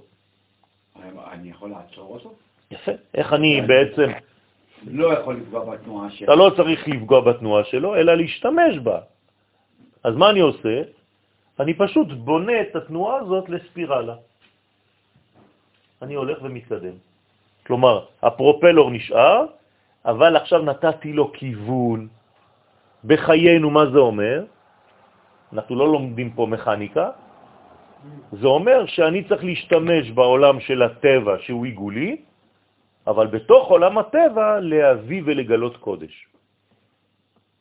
אז אתה מייצר יין, עולם הטבע, אבל אתה מקדש אותו. אתה נותן לו כיוון. אתה אוכל, אבל אתה מברך לפני. סיימת לאכול, טבע, אתה מברך אחרי. מי שאוכל ולא מברך, אז הוא משאיר את עולמו בעיגולים. אז כל הקבע שלו רק מסתובבת. כל הזמן. זה טבע. נכון.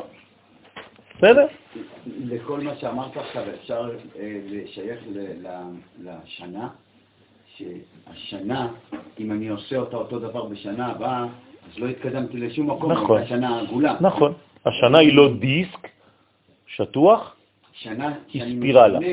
נכון. אז אני כאילו, בדיוק. אני לא יודע גם צריך לדעת לאן לשנות, לאיזה כיוון. פשוט מאוד, אתה עולה ואתה אתה משתכלל. בדיוק. אתה הופך להיות אדם אחר. ראש השנה שהייתה השנה הזאת, זה כבר לא ראש השנה שתהיה שנה הבאה, למרות שזה אותו יום בשנה. אבל אתה בקומה אחרת, כי אתה בספירלה. שנה שעברה זה היה פה, כן. שנה הבאה זה פה. בסדר? ועל דה, על זה אמר, אמרו חז"ל, אמר אדם קדמה, אז אדם הראשון שאל את הקדוש ברוך הוא, מי מציל בניי מחרב המתהפכת, דהיינו מאש הגיהנום? אמר לה הקדוש ברוך הוא, חרבה דמילה, הנה, חרב הברית. מה זה הברית בעצם? מה עשית לברית? עכשיו לפי זה מה אני מבין? כשאני בעצם מוריד לתינוק את העורלה, אני נותן לו כיוון, יעד.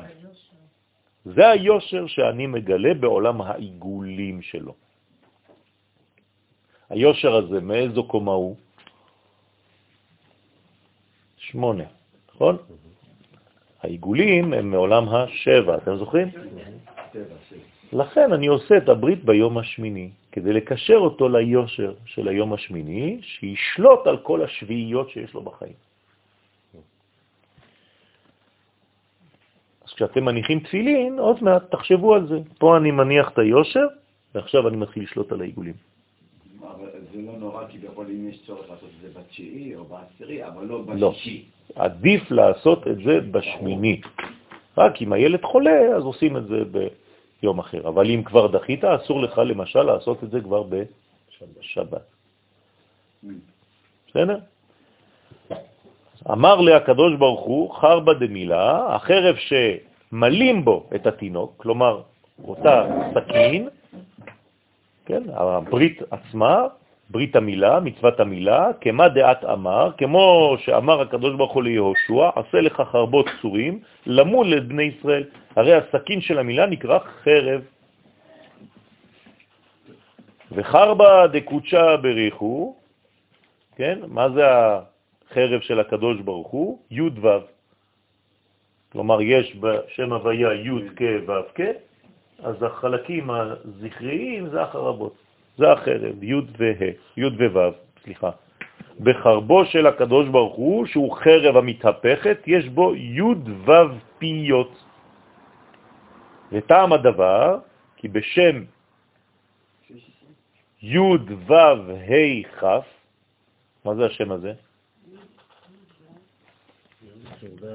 אה? צירוף של חודש. צירוף של איזה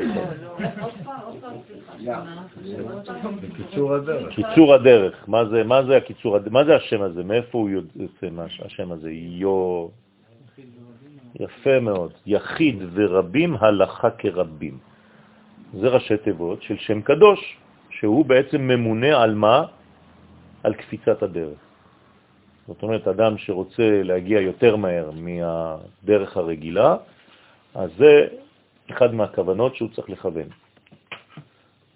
כן, לא, לעצום, לא לעצום עיניים ברכב, כן? לבן על שחור? בזמן הנהיגה, כן, לבן על שחור תמיד. יש לבנה על אופק שחור. שהם אותיות י' ו' הך. דהיינו שהקדוש ברוך הוא מכה את החיצונים בחרב של י' ו' פיפיות. עכשיו, מה, מה הקשר לקפיצת הדרך? אותו דבר, מה זה קפיצת הדרך? שליטה על העיגולים, שליטה על הזמן, שליטה על המקום, שליטה על המרחב. נכון? אז חכמי הסוד, כן, היה לי רב, זצ"ל, הרב אמסלם, שהיה ממשפחת הבבא סאלי, ואיתו ממש ממש ממש התחלתי ללמוד בחברותה, הייתי ילד צעיר מאוד, והוא היה זקן כבר בן 70, והיה לוקח אותי הבית, הביתה אצלו והיה מלמד אותי. והוא היה מספר לי סיפורים שהוא היה ממש חבר, אותו גיל עם בבא סאלי. הוא מת ממש בגיל מאוד מופלג, לפני כמה שנים, הוא היה כבר בן מאה ומשהו. אז הוא אומר לי, הבבא סאלי היה לוקח לי את היד, אומר לי לעצום את העיניים, ופתאום היינו מתעוררים בכפר אחר, מאות קילומטרים מהמקום שהיינו בו. זאת אומרת, זה לא סיפרו לי, אני הייתי שם. ככה הוא מספר לי. אז זה נקרא מעבר יבוק. אתה נכנס למנהרת הזמן, אתה נכנס למעבר יבוק, ואתה בעצם עובר מעולם לעולם. זה מאתגר את האנשים, איך עוברים ממציאות למציאות, כן, מנהרת הזמן, חזרה לעתיד, לא יודע מה, כל מיני. אז יש לנו את זה כבר ביהדות, רבותיי. עם ישראל שולט על הטבע. למה? כי זו הסגולה שלו, זה לא שהוא עשה משהו כדי להגיע לזה. הקדוש ברוך הוא ברא אותו עם התכונה הזאת. לכן הוא יוצא מהחוקיות. אתם זוכרים? זה חוק יצחק, היהודי הראשון, הוא כבר יציאה מהחוק. זאת אומרת שיהודי נורמלי, שום חוק לא יכול לשלוט עליו באמת. ובעניין כוחות הדין המתפשטים מי' ו' אותיות השם, עיין בביאורנו בזוהר פרשת בשלח. כן, יש הרבה מדרגות שם של ראיו, שזה גם כן העניין של הי' ו', לקבל כנגד מספר מילה ופריאה ומציצה, וי"ג בריתות שנחרטו עליה. כן, הרי הם י' ו' בחינות במצוות המילה. כלומר, אם תיכנס לכל המצוות שיש בתוך המצווה עצמה, יש לך בעצם 16 מדרגות. המצילים את האדם מחרב המתהפכת. וכל זה בעצם מציל את האדם, זה החלק של הזכר. הזכר, מה הפונקציה שלו? להגן על הנקבה שלו. בסדר? זה אותיות החודש מתחיל ככה בי"ו. כן, נכון, נכון, נכון. זה מתחיל החודש כסלו, י' ו', ה' ה'. מאיפה זה יוצא? ו' י' ה' ה', לא כן, לא י' ו', ו' י' ה' ה', ויראו, מה? וירא יושב הארץ הכנעני. יפה, יפה. השאלה שלך שם אם... כן, אתה לא היית שם, אבל הזכרנו את שמך. אז יש תשובה. זאת אומרת שמדובר באבלו של יעקב, ולכן, מה זה אומר? כי אנחנו רוצים כן, להגיע למדרגה של אור. גם באבלו של יעקב, כלומר במיטתו של יעקב מתגלה אור אחר. איזה אור? של חנוכה. לכן חונטים אותו 70 יום, וזה מביא אותנו ליום ראשון של חנוכה. וכן הורייתא שזיו לברנש מיעוט פיות תחרבה. לימוד התורה מציל את האדם מ-16 פיות של החרב של הקדוש ברוך הוא. כמה דאמר שלמה, כמו שאמר שלמה המלך, עץ חיים היא. מה זה עץ חיים היא? דסליק לי"ו שמילת היא עולה גם היא למספר 16. אז עץ חיים, י' ו', זה אותו דבר. אז הוא כתב את זה ברמז, שלמה המלך, במקום להגיד עץ חיים 16, הוא אמר עץ חיים היא. מי שלא מבין, לוקח את הפשט, אומר, זאת עץ חיים היא. לא. אומר שלמה המלך, זה אתה רוצה עץ חיים. זה 16 מדרגות של היוד והוו, קח את האותיות הזכריות, וזה בעצם מדרגה של ניצחון. להורות שעל ידי לימוד עץ החיים, שזה התורה, ובמיוחד תורת הסוף, ינצל מחרב בעל י' ו' פיות. כלומר, אנחנו ניצלים, זה כמו ברית שאנחנו חוזרים על הפעולה הזאת כל ימי חיינו בזכות הלימוד הקדוש. נכון. לכן מי שלומד את התורה הפנימית הזאת, שהיא עץ חיים היא למחזיקים בה, זה ממש חיים, עץ חיים, עצה של חיים, ותומכיה מאושר. אז גם צריך תומכים דאורייתא. תומכים דאורייתא זה אנשים שהם במעגל חיצוני יותר, אולי לא של הלימוד עצמו, אבל הם עוזרים מבחינה פיננסית. תומכי לחימה, כן. כן. אז הם יכולים לעזור עם כסף או דברים כאלה מבחוץ, ואנחנו חייבים לעשות שהשיעור יהיה גם מחובר להם, לאותם אנשים. וחוזר לדבריו של מעלה ואומר, ולקבל אילן טרין אמרץ אורייתא. כנגד אלו שתי קליפות שהם הסמ"ם והנחש, אמרה התורה, לא תרצח ולא תנאף. מה זאת אומרת לא תרצח ולא תנאף? כנגד שתי הקליפות האלה, שסמ"ם ונחש, כלומר כנגד הזכר והנקבה של הקליפה, יש שתי מצוות, לא לרצוח ולא לנאוף. מפרש, לא תנאף לקבל נחש אשת זנונים. כנגד הנחש שהיא הנוקבה דקליפה נקראת אשת זנונים, כי היא המביאה את האדם לזנות. זאת אומרת, יש נשים שמושכות את הגברים לדברים רעים, והן ניזונות מהגבר, ולכן הן נקראות זונות. זה נקרא אשת זנונים. אז חז ושלום, כשאדם זונה, אז זה נקרא, בעצם הוא סוטה מהדרך הישרה שלו, כמו ולא תטורו אחרי לבבכם ואחרי עיניכם, אשר אתם זונים אחריהם. אז צריך להיזהר מהדבר הזה, אז זה נקרא לא תנאף. כלומר, לא לצאת מהמסגרת הראויה לך ולעסוק במסגרת שהיא זרה לך. והדבר השני, לא תרצח, לקבל סמ"ם. כנגד סמ"ם שהוא הזכר של הקליפה, אסור לרצוח. למה? שהוא המביא את האדם לכעס ולרציחה. זה גם רצח. זה גם רצח. כלומר, אדם שכועס, הוא בעצם רוצח את עצמו.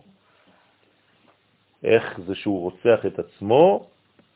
כי הכעס בעצם מחלס, שורף אותו מבפנים, ולכן כתוב, הכעס, הגאווה, התאווה וכל מיני מדרגות מוציאים את האדם מן העולם.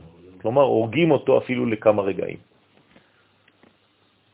ואמר דוד עלה על הסמ"ם, הצילה מחרב נפשי, שאנצל ממנו, שלא יביא אותי לידי כעס ורציחה. דוד המלך היה ג'ינג'י. הייתה לו תחולה, תכונה שיכול היה להיכנס בקלות לכעסים.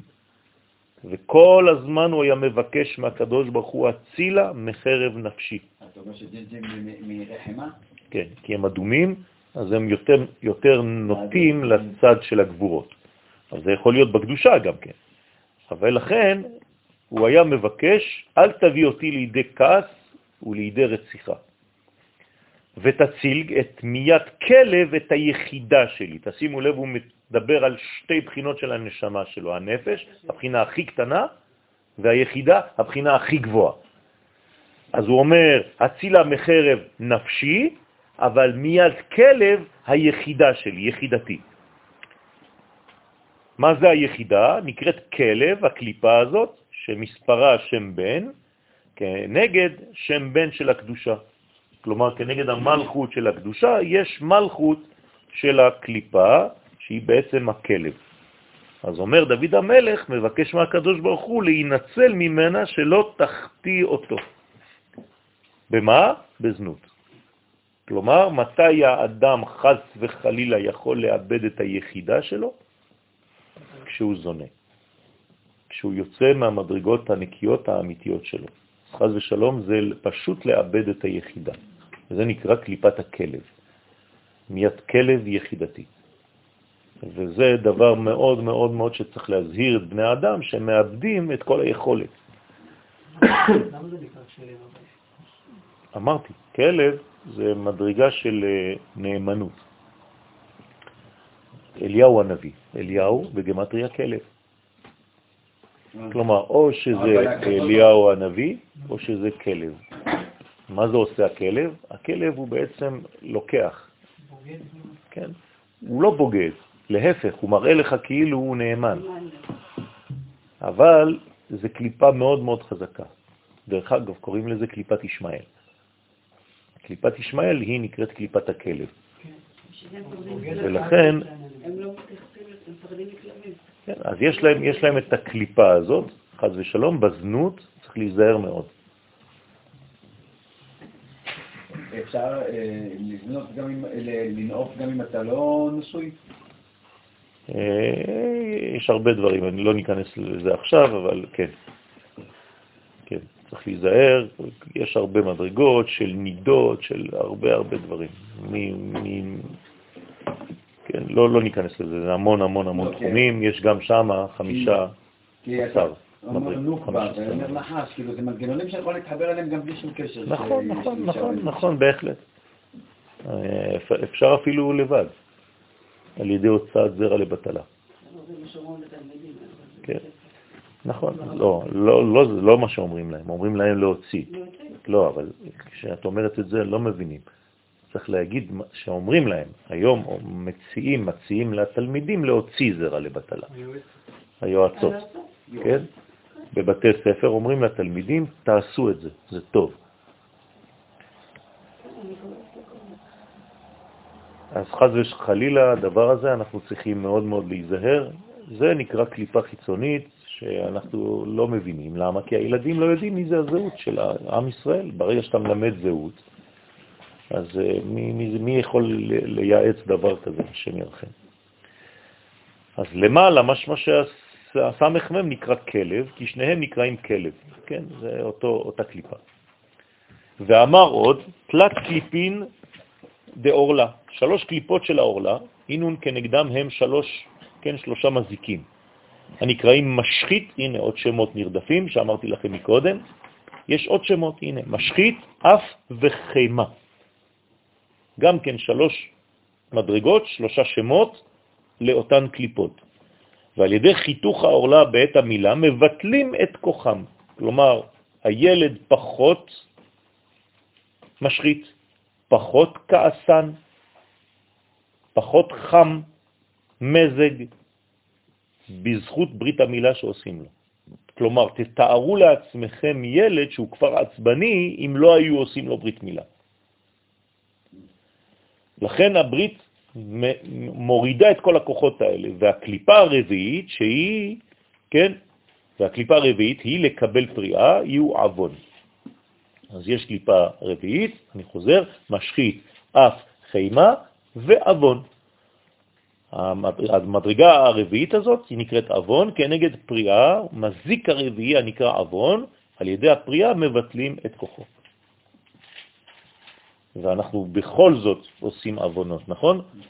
אז תתארו לעצמכם, אני שוב חוזר, מה היה קורה אם לא היו עושים את הפריאה לתינוק?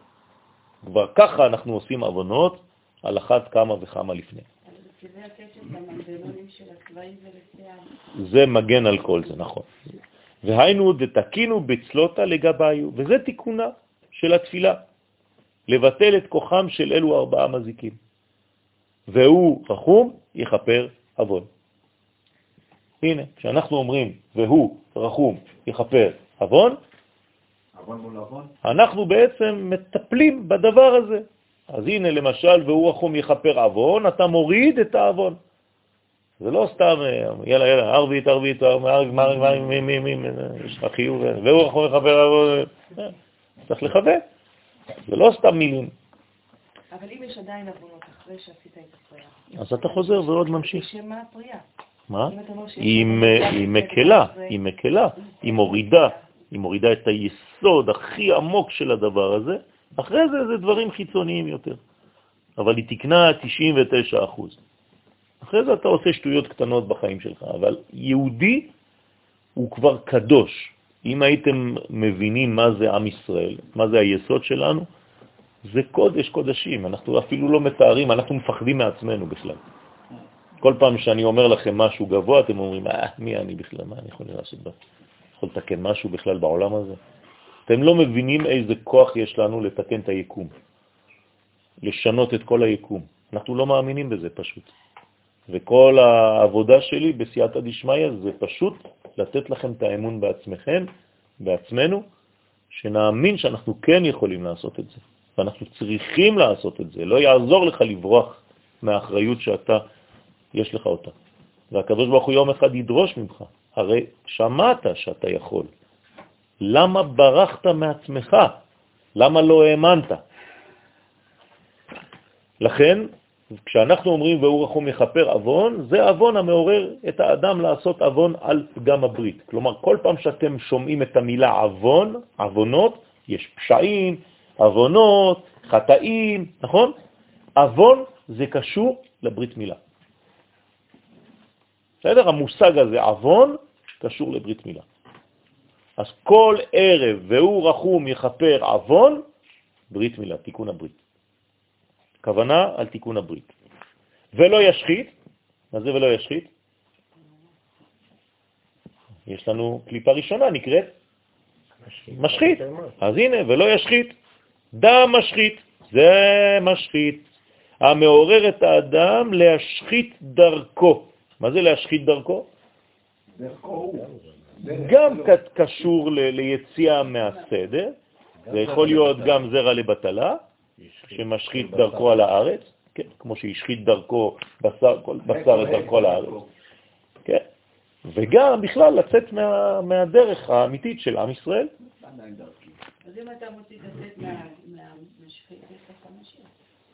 כן, נכון. והרבה להשיבה פה, מה זה? אף, נכון? קליפה שנייה נקראת אף. והרבה להשיבה פה, ולא יאיר כל חמתו חימה. אתם רואים מה אנחנו אומרים? כלומר, חכמי אנשי הכנסת הגדולה לא סתם זרקו לנו מילים, אה, והקדוש ברוך הוא אתה טוב, תעשה לנו טובה בעזרת השם. זה מילים, זה קודים. והוא רחום יכפר עוון ולא ישחית, והרבה להשיב אפו ולא יאיר כל חמתו. מה עשית עכשיו? תיקנת ארבע קליפות רק במחשבה שלך. וזה הקליפות הכי חמורות בחיים שלך. איך אתה אומר את זה?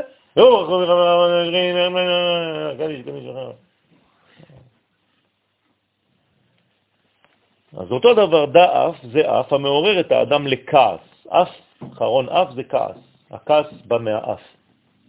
כן, בסרטים המצוירים תמיד יוצאים שני עשנים כאלה קטנים, זה נקרא חרון אפו, כן, אז צריך להיזהר מהדבר הזה, כמו שור. לפני שהוא הולך להתקיף, הוא מוציא לנו שני זונדות. ולא יאיר כל חמתו, דא חמה, זו קליפת החמה מתעוררת אצל האדם לכעס גדול וחזק הנקרא חימה. ומאן דעיל עוד ברית ברשו נוכרה, מי שמכניס את האות שלו ברית ברשות נוכריה, זאת אומרת שחד ושלום יש לו קשר מיני עם אישה גויה,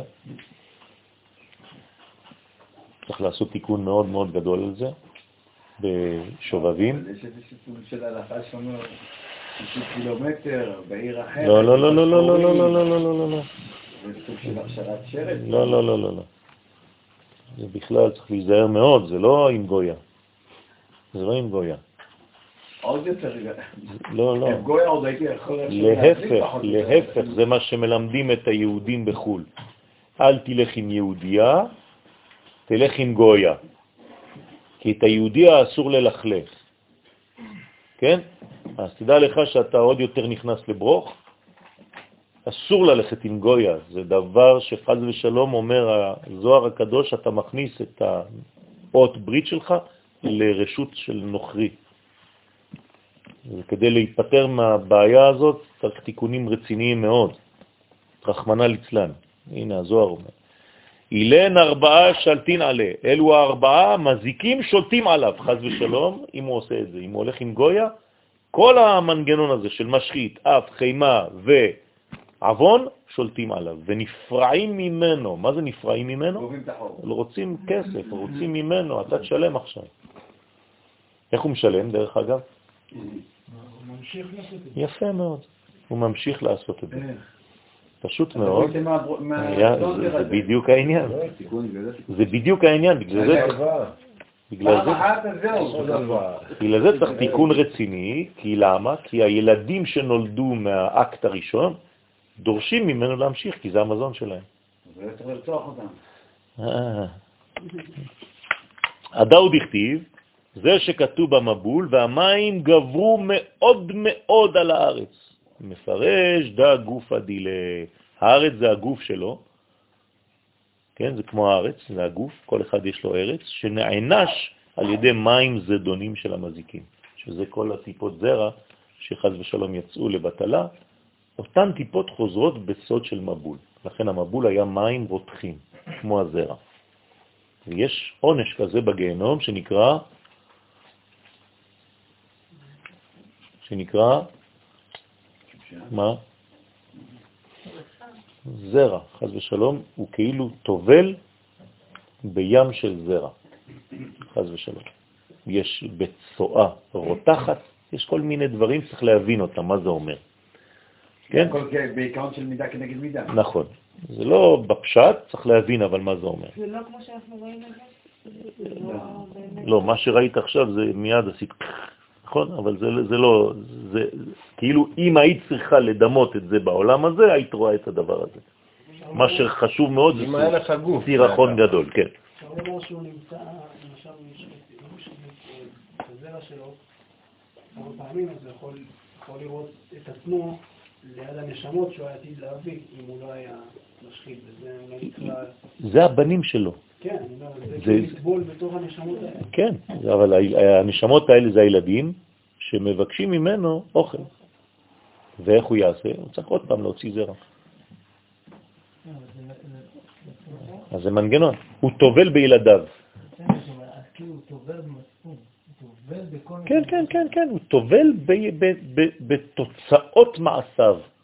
זה מה שקורה לנו בחיים, אנחנו טובלים בתוצאות של מעשינו. נו, ומאשימים אחרים. נכון, תמיד ככה זה. הכי קל. אנחנו כבר איתם כמעט שעה וחצי מתעסקים עם נכון. איך התורת החיים הזה, מדבר- אני, היא חייבת להזהיר אותך, היא חייבת להעמיד אותך במקום שיש דברים בעולם הזה שהם מסוכנים. ואם אתה יהודי שייך לשורש ישראל, אתה חייב לדעת מה אסור לך, לאן אסור לך ליפול. זה זה חלק. תחנה מנטלית לאלה כן. שעושים לאומן. זה ח, ח, חייב להעמיד אותך לפחות פעם בחיים שלך, הוא לא יחזור על זה הרבה פעמים, אבל חייבים לעבור דרך התחנות האלה. הזוהר הקדוש והקדוש ברוך הוא יודע מה החולשה העיקרית של גבר. בסדר? בוא נגיד ככה. איך אני יכולה לעזור לתלמידים שפונים? צריך להיזהר מאוד. היום אה, מערכת החינוך היא לא מבוססת אה, על אה, הערכים האלה, אז צריך להיזהר מאוד. איפה לומדים כל הפסיכולוגים למיניהם? הם לא לומדים בתורת ישראל את הערכים, אז הם יונקים מכל מיני מקומות. אז אצל אומות העולם זה בריא להוציא זרע לבטלה. טובל במה? בילדיו, בבניו, במעשיו, בתוצאות הכאוס שהוא בעצמו ברא. בסדר? בסופו של דבר, אמרת, שבן אדם צריך להרגיש את זה. מה זאת אומרת להרגיש? לא, זה האידאל. בסופו של דבר האדם צריך לחוש את הדברים האלה בטבע. אני חושב שכל אדם בטבע מרגיש שמה שהוא עושה, זה לא טוב. זה לא טוב, יפה. נכון? אז למה אני צריך עכשיו פה בשכל שירביצו- י- י- יסבירו לי את זה? כי פה מעמידים אותך באופן פרטי וממש ברזולוציה מאוד מאוד מאוד גדולה, מה קורה בעולמות העליונים. אתה פתאום רואה שאתה חלק מגלגלי שיניים, שכל תנועה קטנה בעולם הזה אה, מובילה לדברים הרבה יותר מדי גדולים, שבמקום לעשות את העבודה שלך כמביא אור, אתה חוסם את הצינורות. זה חשוב מאוד לדעת. כשמלמדים אותך, לא יודע מה, אתה, יש לך מכונות, נכון? לעבודה שלך. הדבר הראשון זה צריך לדאוג למכונה שהיא תהיה נקייה. אם לא, אתה לא תצליח, לא לחתוך זכוכית ולא לעשות כלום. אז אותו דבר פה, אומרים לך, אתה יודע, יש לך מנגנון, אתה צינור. צינור זה ספירת היסוד. עם ישראל זה, זה היסוד של הקדוש ברוך הוא. אני אומר דברים מאוד מאוד מרחיקים לכת. אם היינו צריכים לדמיין את זה, אנחנו כמו היסוד, הברית מילה של הקדוש ברוך הוא. אם אנחנו לא שומרים אנחנו כפרטים על הדבר הזה, הקדוש ברוך הוא לא יכול להתגלות בעולם. חשוב לדעת את זה. זה לא פרטי שלי ושלך, זה איך חז ושלום אנחנו יוצאים מהמנגנון ולא עושים את העבודה שלנו. הוא אומר לנו את זה כדי שיהיה אפשר לתקן. בוודאי. כל זה זה חינוך. אני אני בכוונה שהוא הולך להיכנס יותר לפרטים. כן. כל איש, אני מעריך, עשה טעות בחיים שלו. כן. זאת אומרת, איך אני יכול לעצור את המנגנון הזה? כאילו, על מה, אני יכול להסביר לילד שלי משהו ממה שכתוב פה? בוודאי. אתה צריך להסביר לו שהאיבר הזה זה איבר שנועד להביא ילדים לעולם, שצריך לשמור אותו בקדושה, בטהרה, שעם ישראל בכללותו דומה לאיבר הזה ביחס ליקום, שדרכו עוברים החיים של הקדוש ברוך הוא לעולם. ואם לא שומרים על האיבר הזה, מקלקלים אותו, פשוט סותמים אותו, ואז אין פרנסה, כי כל הברכה עוברת משם, לא רק הזרע, הפרנסה, החיים, השמחה, התורה, הכל. זה או חוסם או פותח, זה און אוף. אז צריך להסביר לילדים בוודאי. אם אתה מסביר לתינוק, לילד קטן, לילד צעיר בגיל 12-13 שמתחילים ההורמונים להשתולל בגוף שלו, זה חשוב מאוד להסביר לו את הדברים האלה. לא צריך לפחד. וגם כשהילדים בני 50 זה גם בסדר. אנחנו עדיין ילדים והצעצוע הזה גם מפריע לכולם. בסדר? אם לא מבינים מה העניין שלו. וארבע זימני נתמר, וארבע פעמים נאמר בפרשת נוח, עניין גבורה במים. והם, א', ויגברו המים, ב', והמים גברו, ג', גברו המים, וד', ויגברו המים. כן, מה זה המים האלה? זה כל הזרע. לקבלה יהיו כנגד ארבעה מזיקים המתגברים בעוון פגם הברית. חשוב מאוד. כל המנגנון של נוח והטבע, מאיפה זה הגיע המבול? בגלל שהאדם לא יודע לבלום את עצמו עם האיבר הזה. לכן נוח נקרא צדיק. עכשיו אתם מבינים את הביטוי, למה? כי הוא לבדו כנראה שמר על הברית שלו באותה תקופה. לכן הוא חשוב מאוד, כי דרכו הקדוש ברוך הוא ממשיך להזרים את החיים לעולם. הנה. אתם מבינים? כלומר, הצינורות נסגרו, נשאר רק נוח. והאו כמוה, והרי כבר ביארנו לאל, כן, את כל התיקון. ואפשר שאלו ארבעה מזיקים שמתגברים על פוגם את בריתו, הם כנגד ארבעה פרטי הנשגז, כן? שפוגמים בספירות נהים, כש, כמו שמבואר בפרשת בשלח, כן? אולי נגיע לזה פעם אחת. כן, שנלמד גם מה זה הנשגז הזה, שזה בעצם אה, פגם בארבעה חלקים, ונהים כמובן מקבילה לזה ארבע ספירות. אמר רבי שמעון, אורלה ופריה שמענה דאינון רומי, רבתי ורומי זעירתה.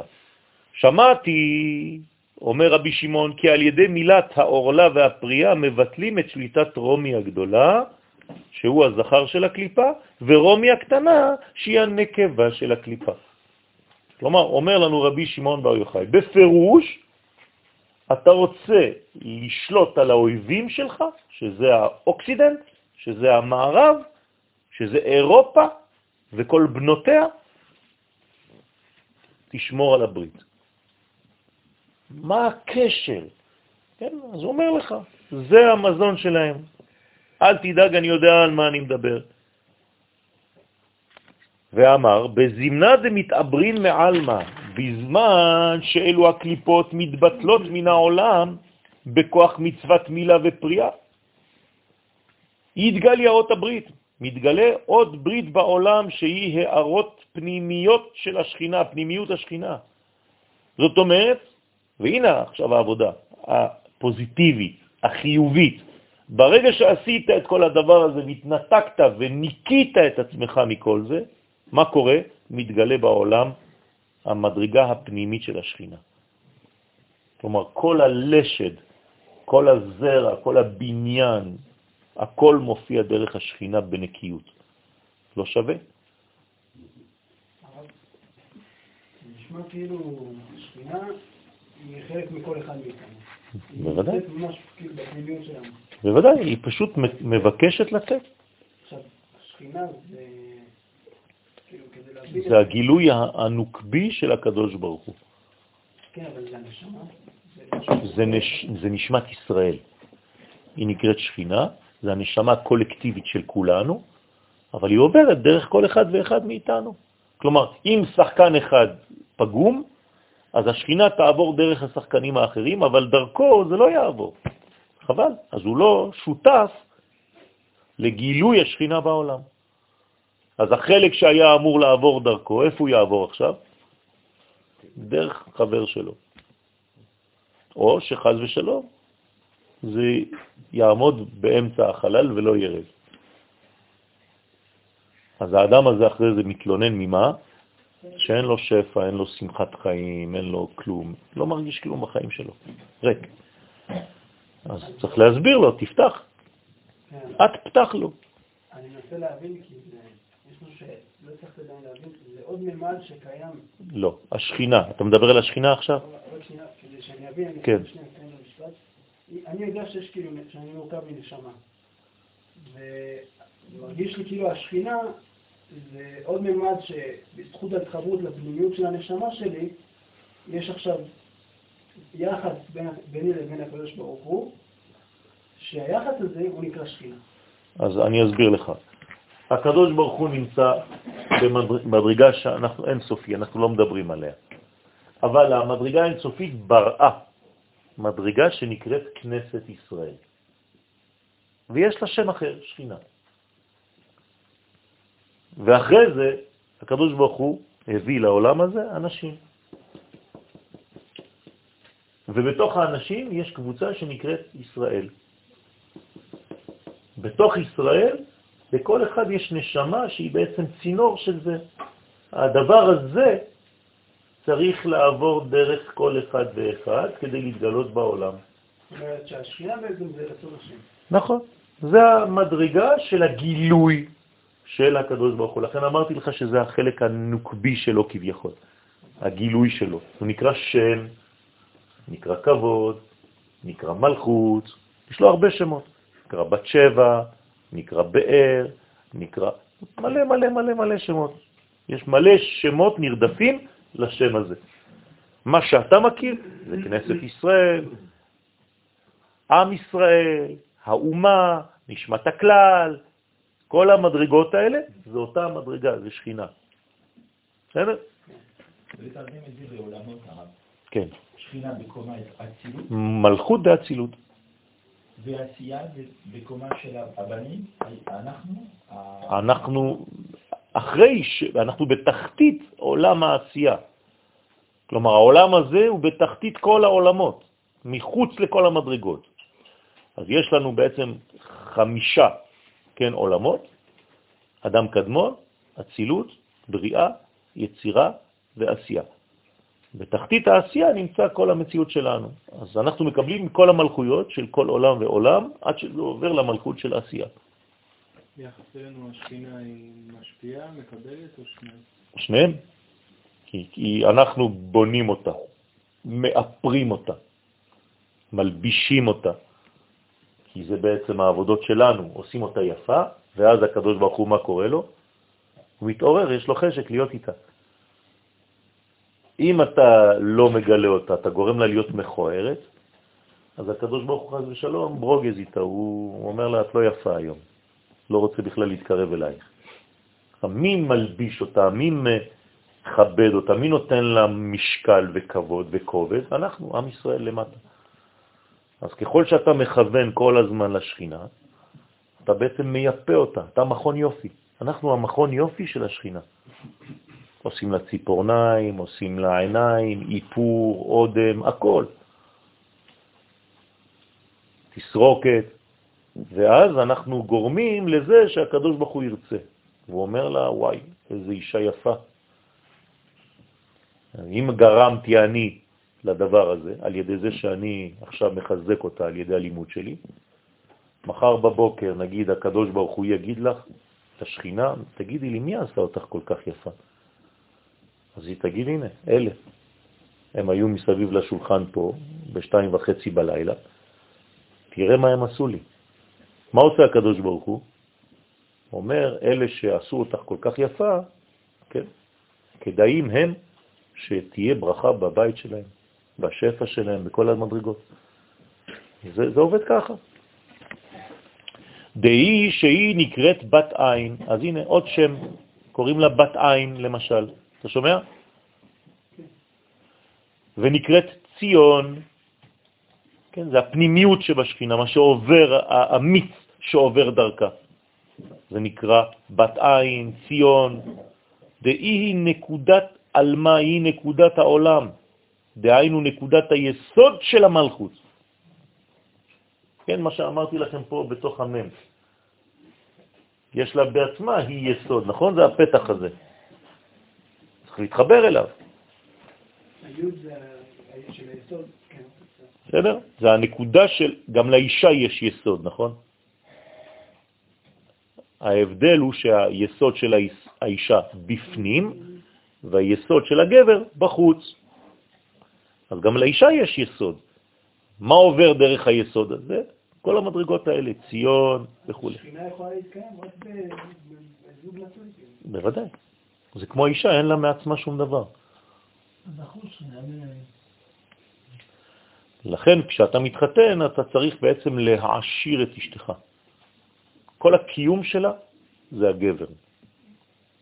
הגבר צריך לדאוג כל הזמן לחיות, להחיות את אשתו.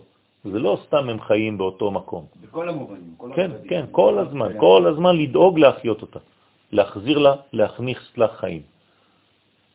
אם לא, היא מתרוקנת, היא מתייבשת, חז ושלום. צריך להשקות כל הזמן, כל הזמן את הדבר הזה. כמו השכינה. רק אם היא רוצה. כן, היא רוצה, אם אתה בן אדם טוב, היא תרצה. דבזימנה דאילן קליפין שלטין בעלמא, בזמן שאלו הקליפות שולטות בעולם, התחזר עלמא לתוהו ובוהו. אז חז ושלום, כשהקליפות שולטות במקום שישלוט האור הזה בעולם, אז עכשיו כאילו כל העולם חזר לתוהו ובוהו. כלומר, לא התקדמנו. כל ההיסטוריה הזאת בשביל מה? אם אתם לא, לא מבינים את הדבר הזה, אתם לא מתקדמים, אז חבל. אז אנחנו רוצים להיות מאלה שכן הבינו שקורה משהו ביקום, שקורה משהו בעולם, מעבר למה שהעיניים שלנו רואות, ואנחנו רוצים להיות שותפים למהלך הגדול הזה. כי הם הגורמות חז ושלום, אותן קליפות, לחורבן העולם. ואנחנו באנו כדי לבנות את העולם. הדאו דכתיב זה שכתוב והארץ הייתה תוהו ובוהו וחושך על פני תהום. אז מה התיקון לכל זה? ויאמר אלוהים יהי אור. ומי מביא את האור הזה? אנחנו. צריכים להביא את האור הזה לעולם, לארץ. והארץ הייתה. אור לגויים. שמיים זה, זה אור. אז אנחנו צריכים להביא את האור מהשמיים לארץ, כי הארץ יש לה בעיה. לכן זה ארבע קליפות שאני צריך עכשיו לתקן בארבע מדרגות של אור. לכן יש ארבע אותיות בשם השם י' כ' ו' כ', זה האור. כל הזמן אני צריך להביא את ארבע אותיות האלה לארבע אותיות של השכינה, אדני. כשאני מחבר ארבע אותיות הוויה לארבע אותיות אדני, אני בעצם משלים את כל החסרונות שיש בה. זה, זה בעצם גם, שזה מה שאני רואה שכתוב, אבל אני אומר, נכון. באותו רגע של ה... נכון, אתה רואה ואומר, אבל אתה מכוון. בדיוק. זה בדיוק ה... בדיוק. תוהו ובוהו זה גלות השכינה? כן. תוהו ובוהו, חושך ותהום. כל המדרגות האלה זה הגלות של השכינה. זה בעצם כל הגלויות. לכן דרשו חז"ל כנגד כל הגלויות את ארבע מדרגות האלה. בבל, פרס ומדי, אדום וישמעאל יוון. כן. ואמר בזימנה דייתה פורקנה, אבל, ואנחנו מסיימים בנימה אופטימית בשביל מיכאל, נגיד לנו מה, שעתיים דיברנו ארבע שעות רק על קליפות ועל אה, קליפים, כן, אז אנחנו רוצים גם uh, תוכן. אז, אבל בזמן שתבוא הגאולה, מיד ויומר אלוהים יהי אור, ויהי אור. מפרש, היה אור, בלשון עבר, לא כתיב. אלא יהי אור, שהוא לשון עתיד. הוא בא לרמוז על זמני עתיד, שאז יתבטל החושך של הקליפות ויעיר רק אור הקדושה בכל העולם. עכשיו, מה זה יבטל? את כל מה שמפריע. הדבר הזה זה 6,000. נכון, נכון, לא בדיוק. יש לנו זמן כדי לעשות אנחנו את התיקון האלה בששת ימי המעשה, שהם בעצם שש אלף שנים בהווה עלמא. הסמך מ' הוא גם, יהיה לו גם איזשהו צד שהוא פתאום יראו את הצד הכאילו החיובי שלו? בוודאי, בוודאי. עתיד הקדוש ברוך הוא לשחוט את היצר הרע. מה זה לשחוט? מתי אתה שוחט משהו? כדי לאכול אותו. אז אתה מכשיר את היצר הרע ואנחנו נאכל אותו. לכן אמרתי לכם ברמז שנעשה גם מהקליפה של התפוז ריבה. זה היה הרמז. בסדר, רפאל, תעשה לנו עוגות עם הקליפות של התפוזים, או של משהו אחר. לכן שהם שני מאורות הגדולים של זון. זה מה שבעצם יאיר בסוף ההיסטוריה האנושית, שאנחנו ממש קרובים לעיצום הדבר הזה, לגילוי האחרון הגדול, שאחריו יהיו כל מיני תופעות ולאט לאט אנחנו בעצם נצא ממנגנון של טבע ונראה כוחות ששולטים על כל הטבעיות. היום אנחנו מתקשים לזהות אותם, אבל הם קיימים כבר. עצם זה שאנחנו מתקיימים היום זה נס, גלוי. כי אנחנו עטופים ב-900 מיליון מוסלמים שחושבים רק לחסל אותנו, ובתוכנו יש עוד שני מיליון. כלומר, אנחנו שבע מיליון קטנטנים פה עם כמעט מיליארד מוסלמים מסביב. זה בלתי אפשרי, אי אפשר להבין את זה בכלל. וכל מה שאנחנו עושים פה, מה זה מדינה קטנה, אפילו לא יודעים את הכתובת, היא שמורה בתוך קופסה. כן? כלום. אין, אין אפילו מקום לרשום ישראל במפה. אתה כתבת ירושלים, כבר הרסת את כל ה... אין מקום לכלום. ו- ואנחנו, תראו כמה, כמה מדברים עלינו בעולם. שמעתם פעם על, על סין? לא שומעים כלום, מסכנים כמה, מיליארדים. כלום, כאילו לא קורה כלום. כן, תספר לנו סיפור מצחיק. אנחנו אוהבים סיפורים מצחיקים. לא, ממש מה שאתה הייתי בתאילנד, הגעתי למלון, ואז אני רואה שלושה שעונים. לונדון, ניו יורק ואשכרה ישראל. עכשיו, אני אומר לו, אנחנו אומרים לו שאנחנו מישראל, אז אני... סתם, הראיתי לו את המפה, כאילו, של הארץ, כדי שיראה מה זה ישראל. הבן אדם פשוט... לא האמין. הוא היה בטוח שאנחנו מיליארדים. אומר לי, מה זה? אומר שמפה עד לפה, כאילו מירדן עד הים, זה 40-50 קילומטר. כן. פשוט, הוא הלך לקרוא לאנשים, כאילו, בואו תראו, זה מה זה ישראל. כן, הם לא יודעים, הם חושבים שאנחנו מיליארדים, הם רואים אותנו כאלוהים. אתם לא מבינים כמה הם מעריכים את עם ישראל. הם חושבים שאנחנו החכמים ביותר בעולם. הם רואים אותנו והם חושבים שאנחנו ממלאים את העולם. האמת שבכל חור יש ישראלי. אתה לא מבין איך, איך הוא מגיע לשם. הגודל בא מהקוטן. כן. אז לכן צריך להיזהר ולדעת שיש לנו פונקציה אמיתית בעולם הזה. ואז יתקיים מה שכתוב, ויהי ערב ויהי בוקר יום אחד. מה זה הפסוק הזה? מה הוא אומר? הוא אומר שגם הרע, שראית רע, וגם מה שטוב, זה בעצם אחדות אחת. רק לא ראית את זה כמו שצריך. זה, זה בעצם יום אחד.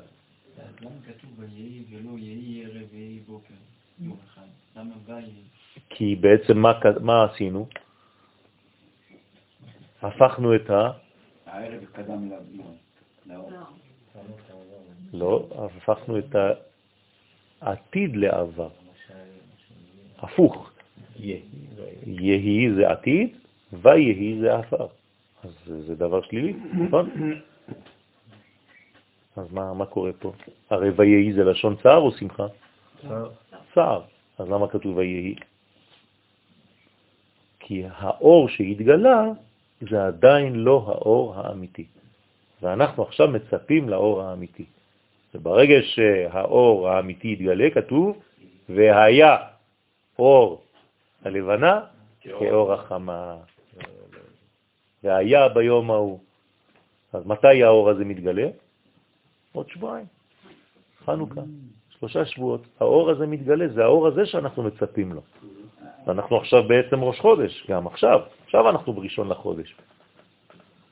אנחנו צריכים לח... לחפש ולכוון בזמן הזה.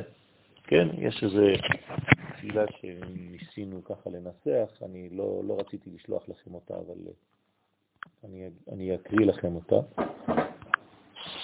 תשלח, אולי גם נוכל להגיד את ה... אולי כבוד. אה?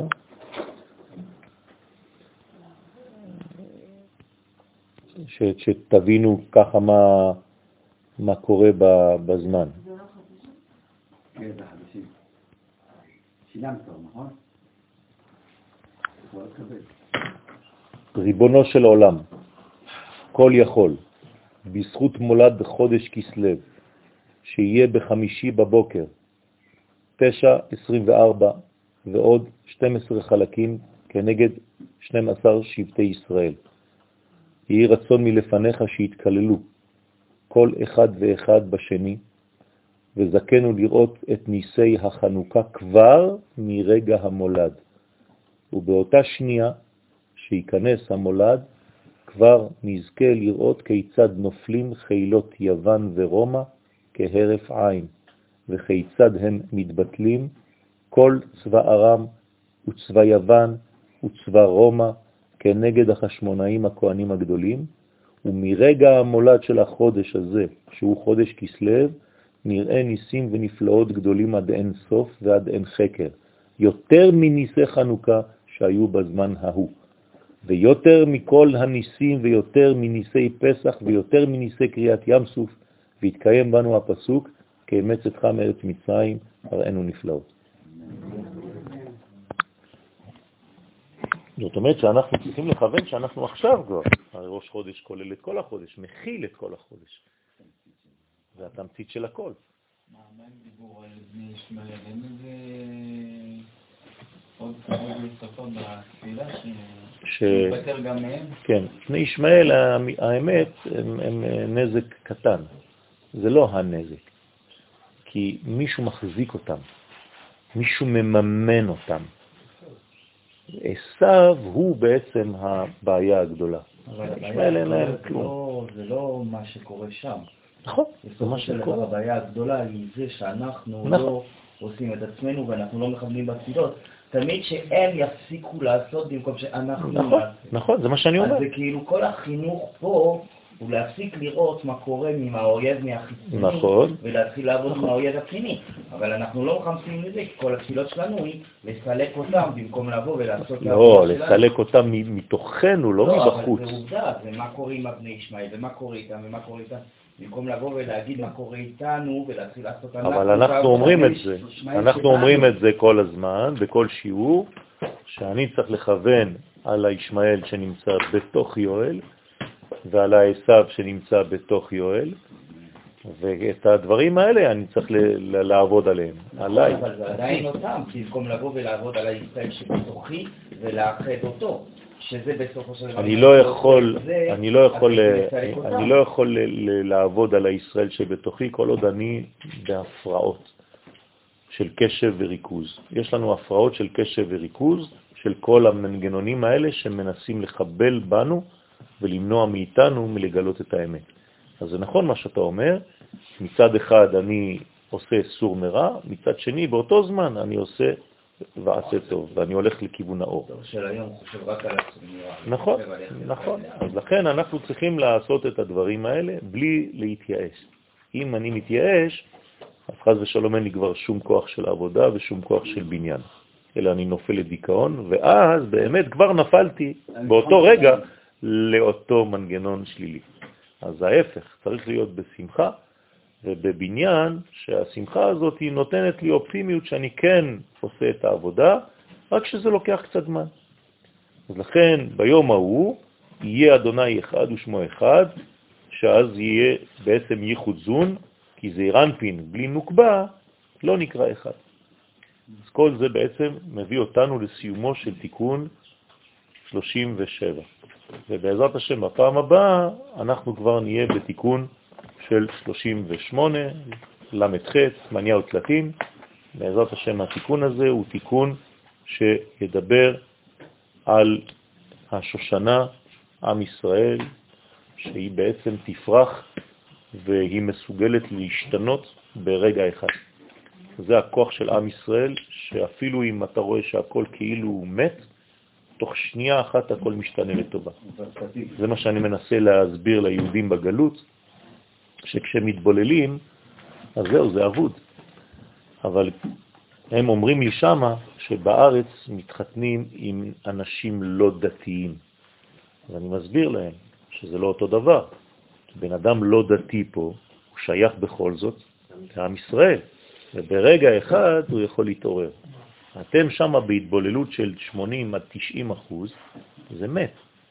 אז אתם בעצם עסוקים על עשרה אחוזים שנשארו. מתוך העשרה אחוזים אתם רואים רק אחוז אחד, מתוך העשרה שבא לבית כנסת, ומתוך האחוז האחד שבא לבית כנסת יש אולי אחוז מהאחוז מהאחוז מהאחוז שלומד איתך תורה. אז כמה אנשים אתם כבר מטפלים בהם? כלום. כלום שבכלום. אז אל תחשבו שאתם איזה מיסיונרים שהולכים לעשות שם תיקונים גדולים, כי אתם פשוט שותפים לפוגרום אחד גדול.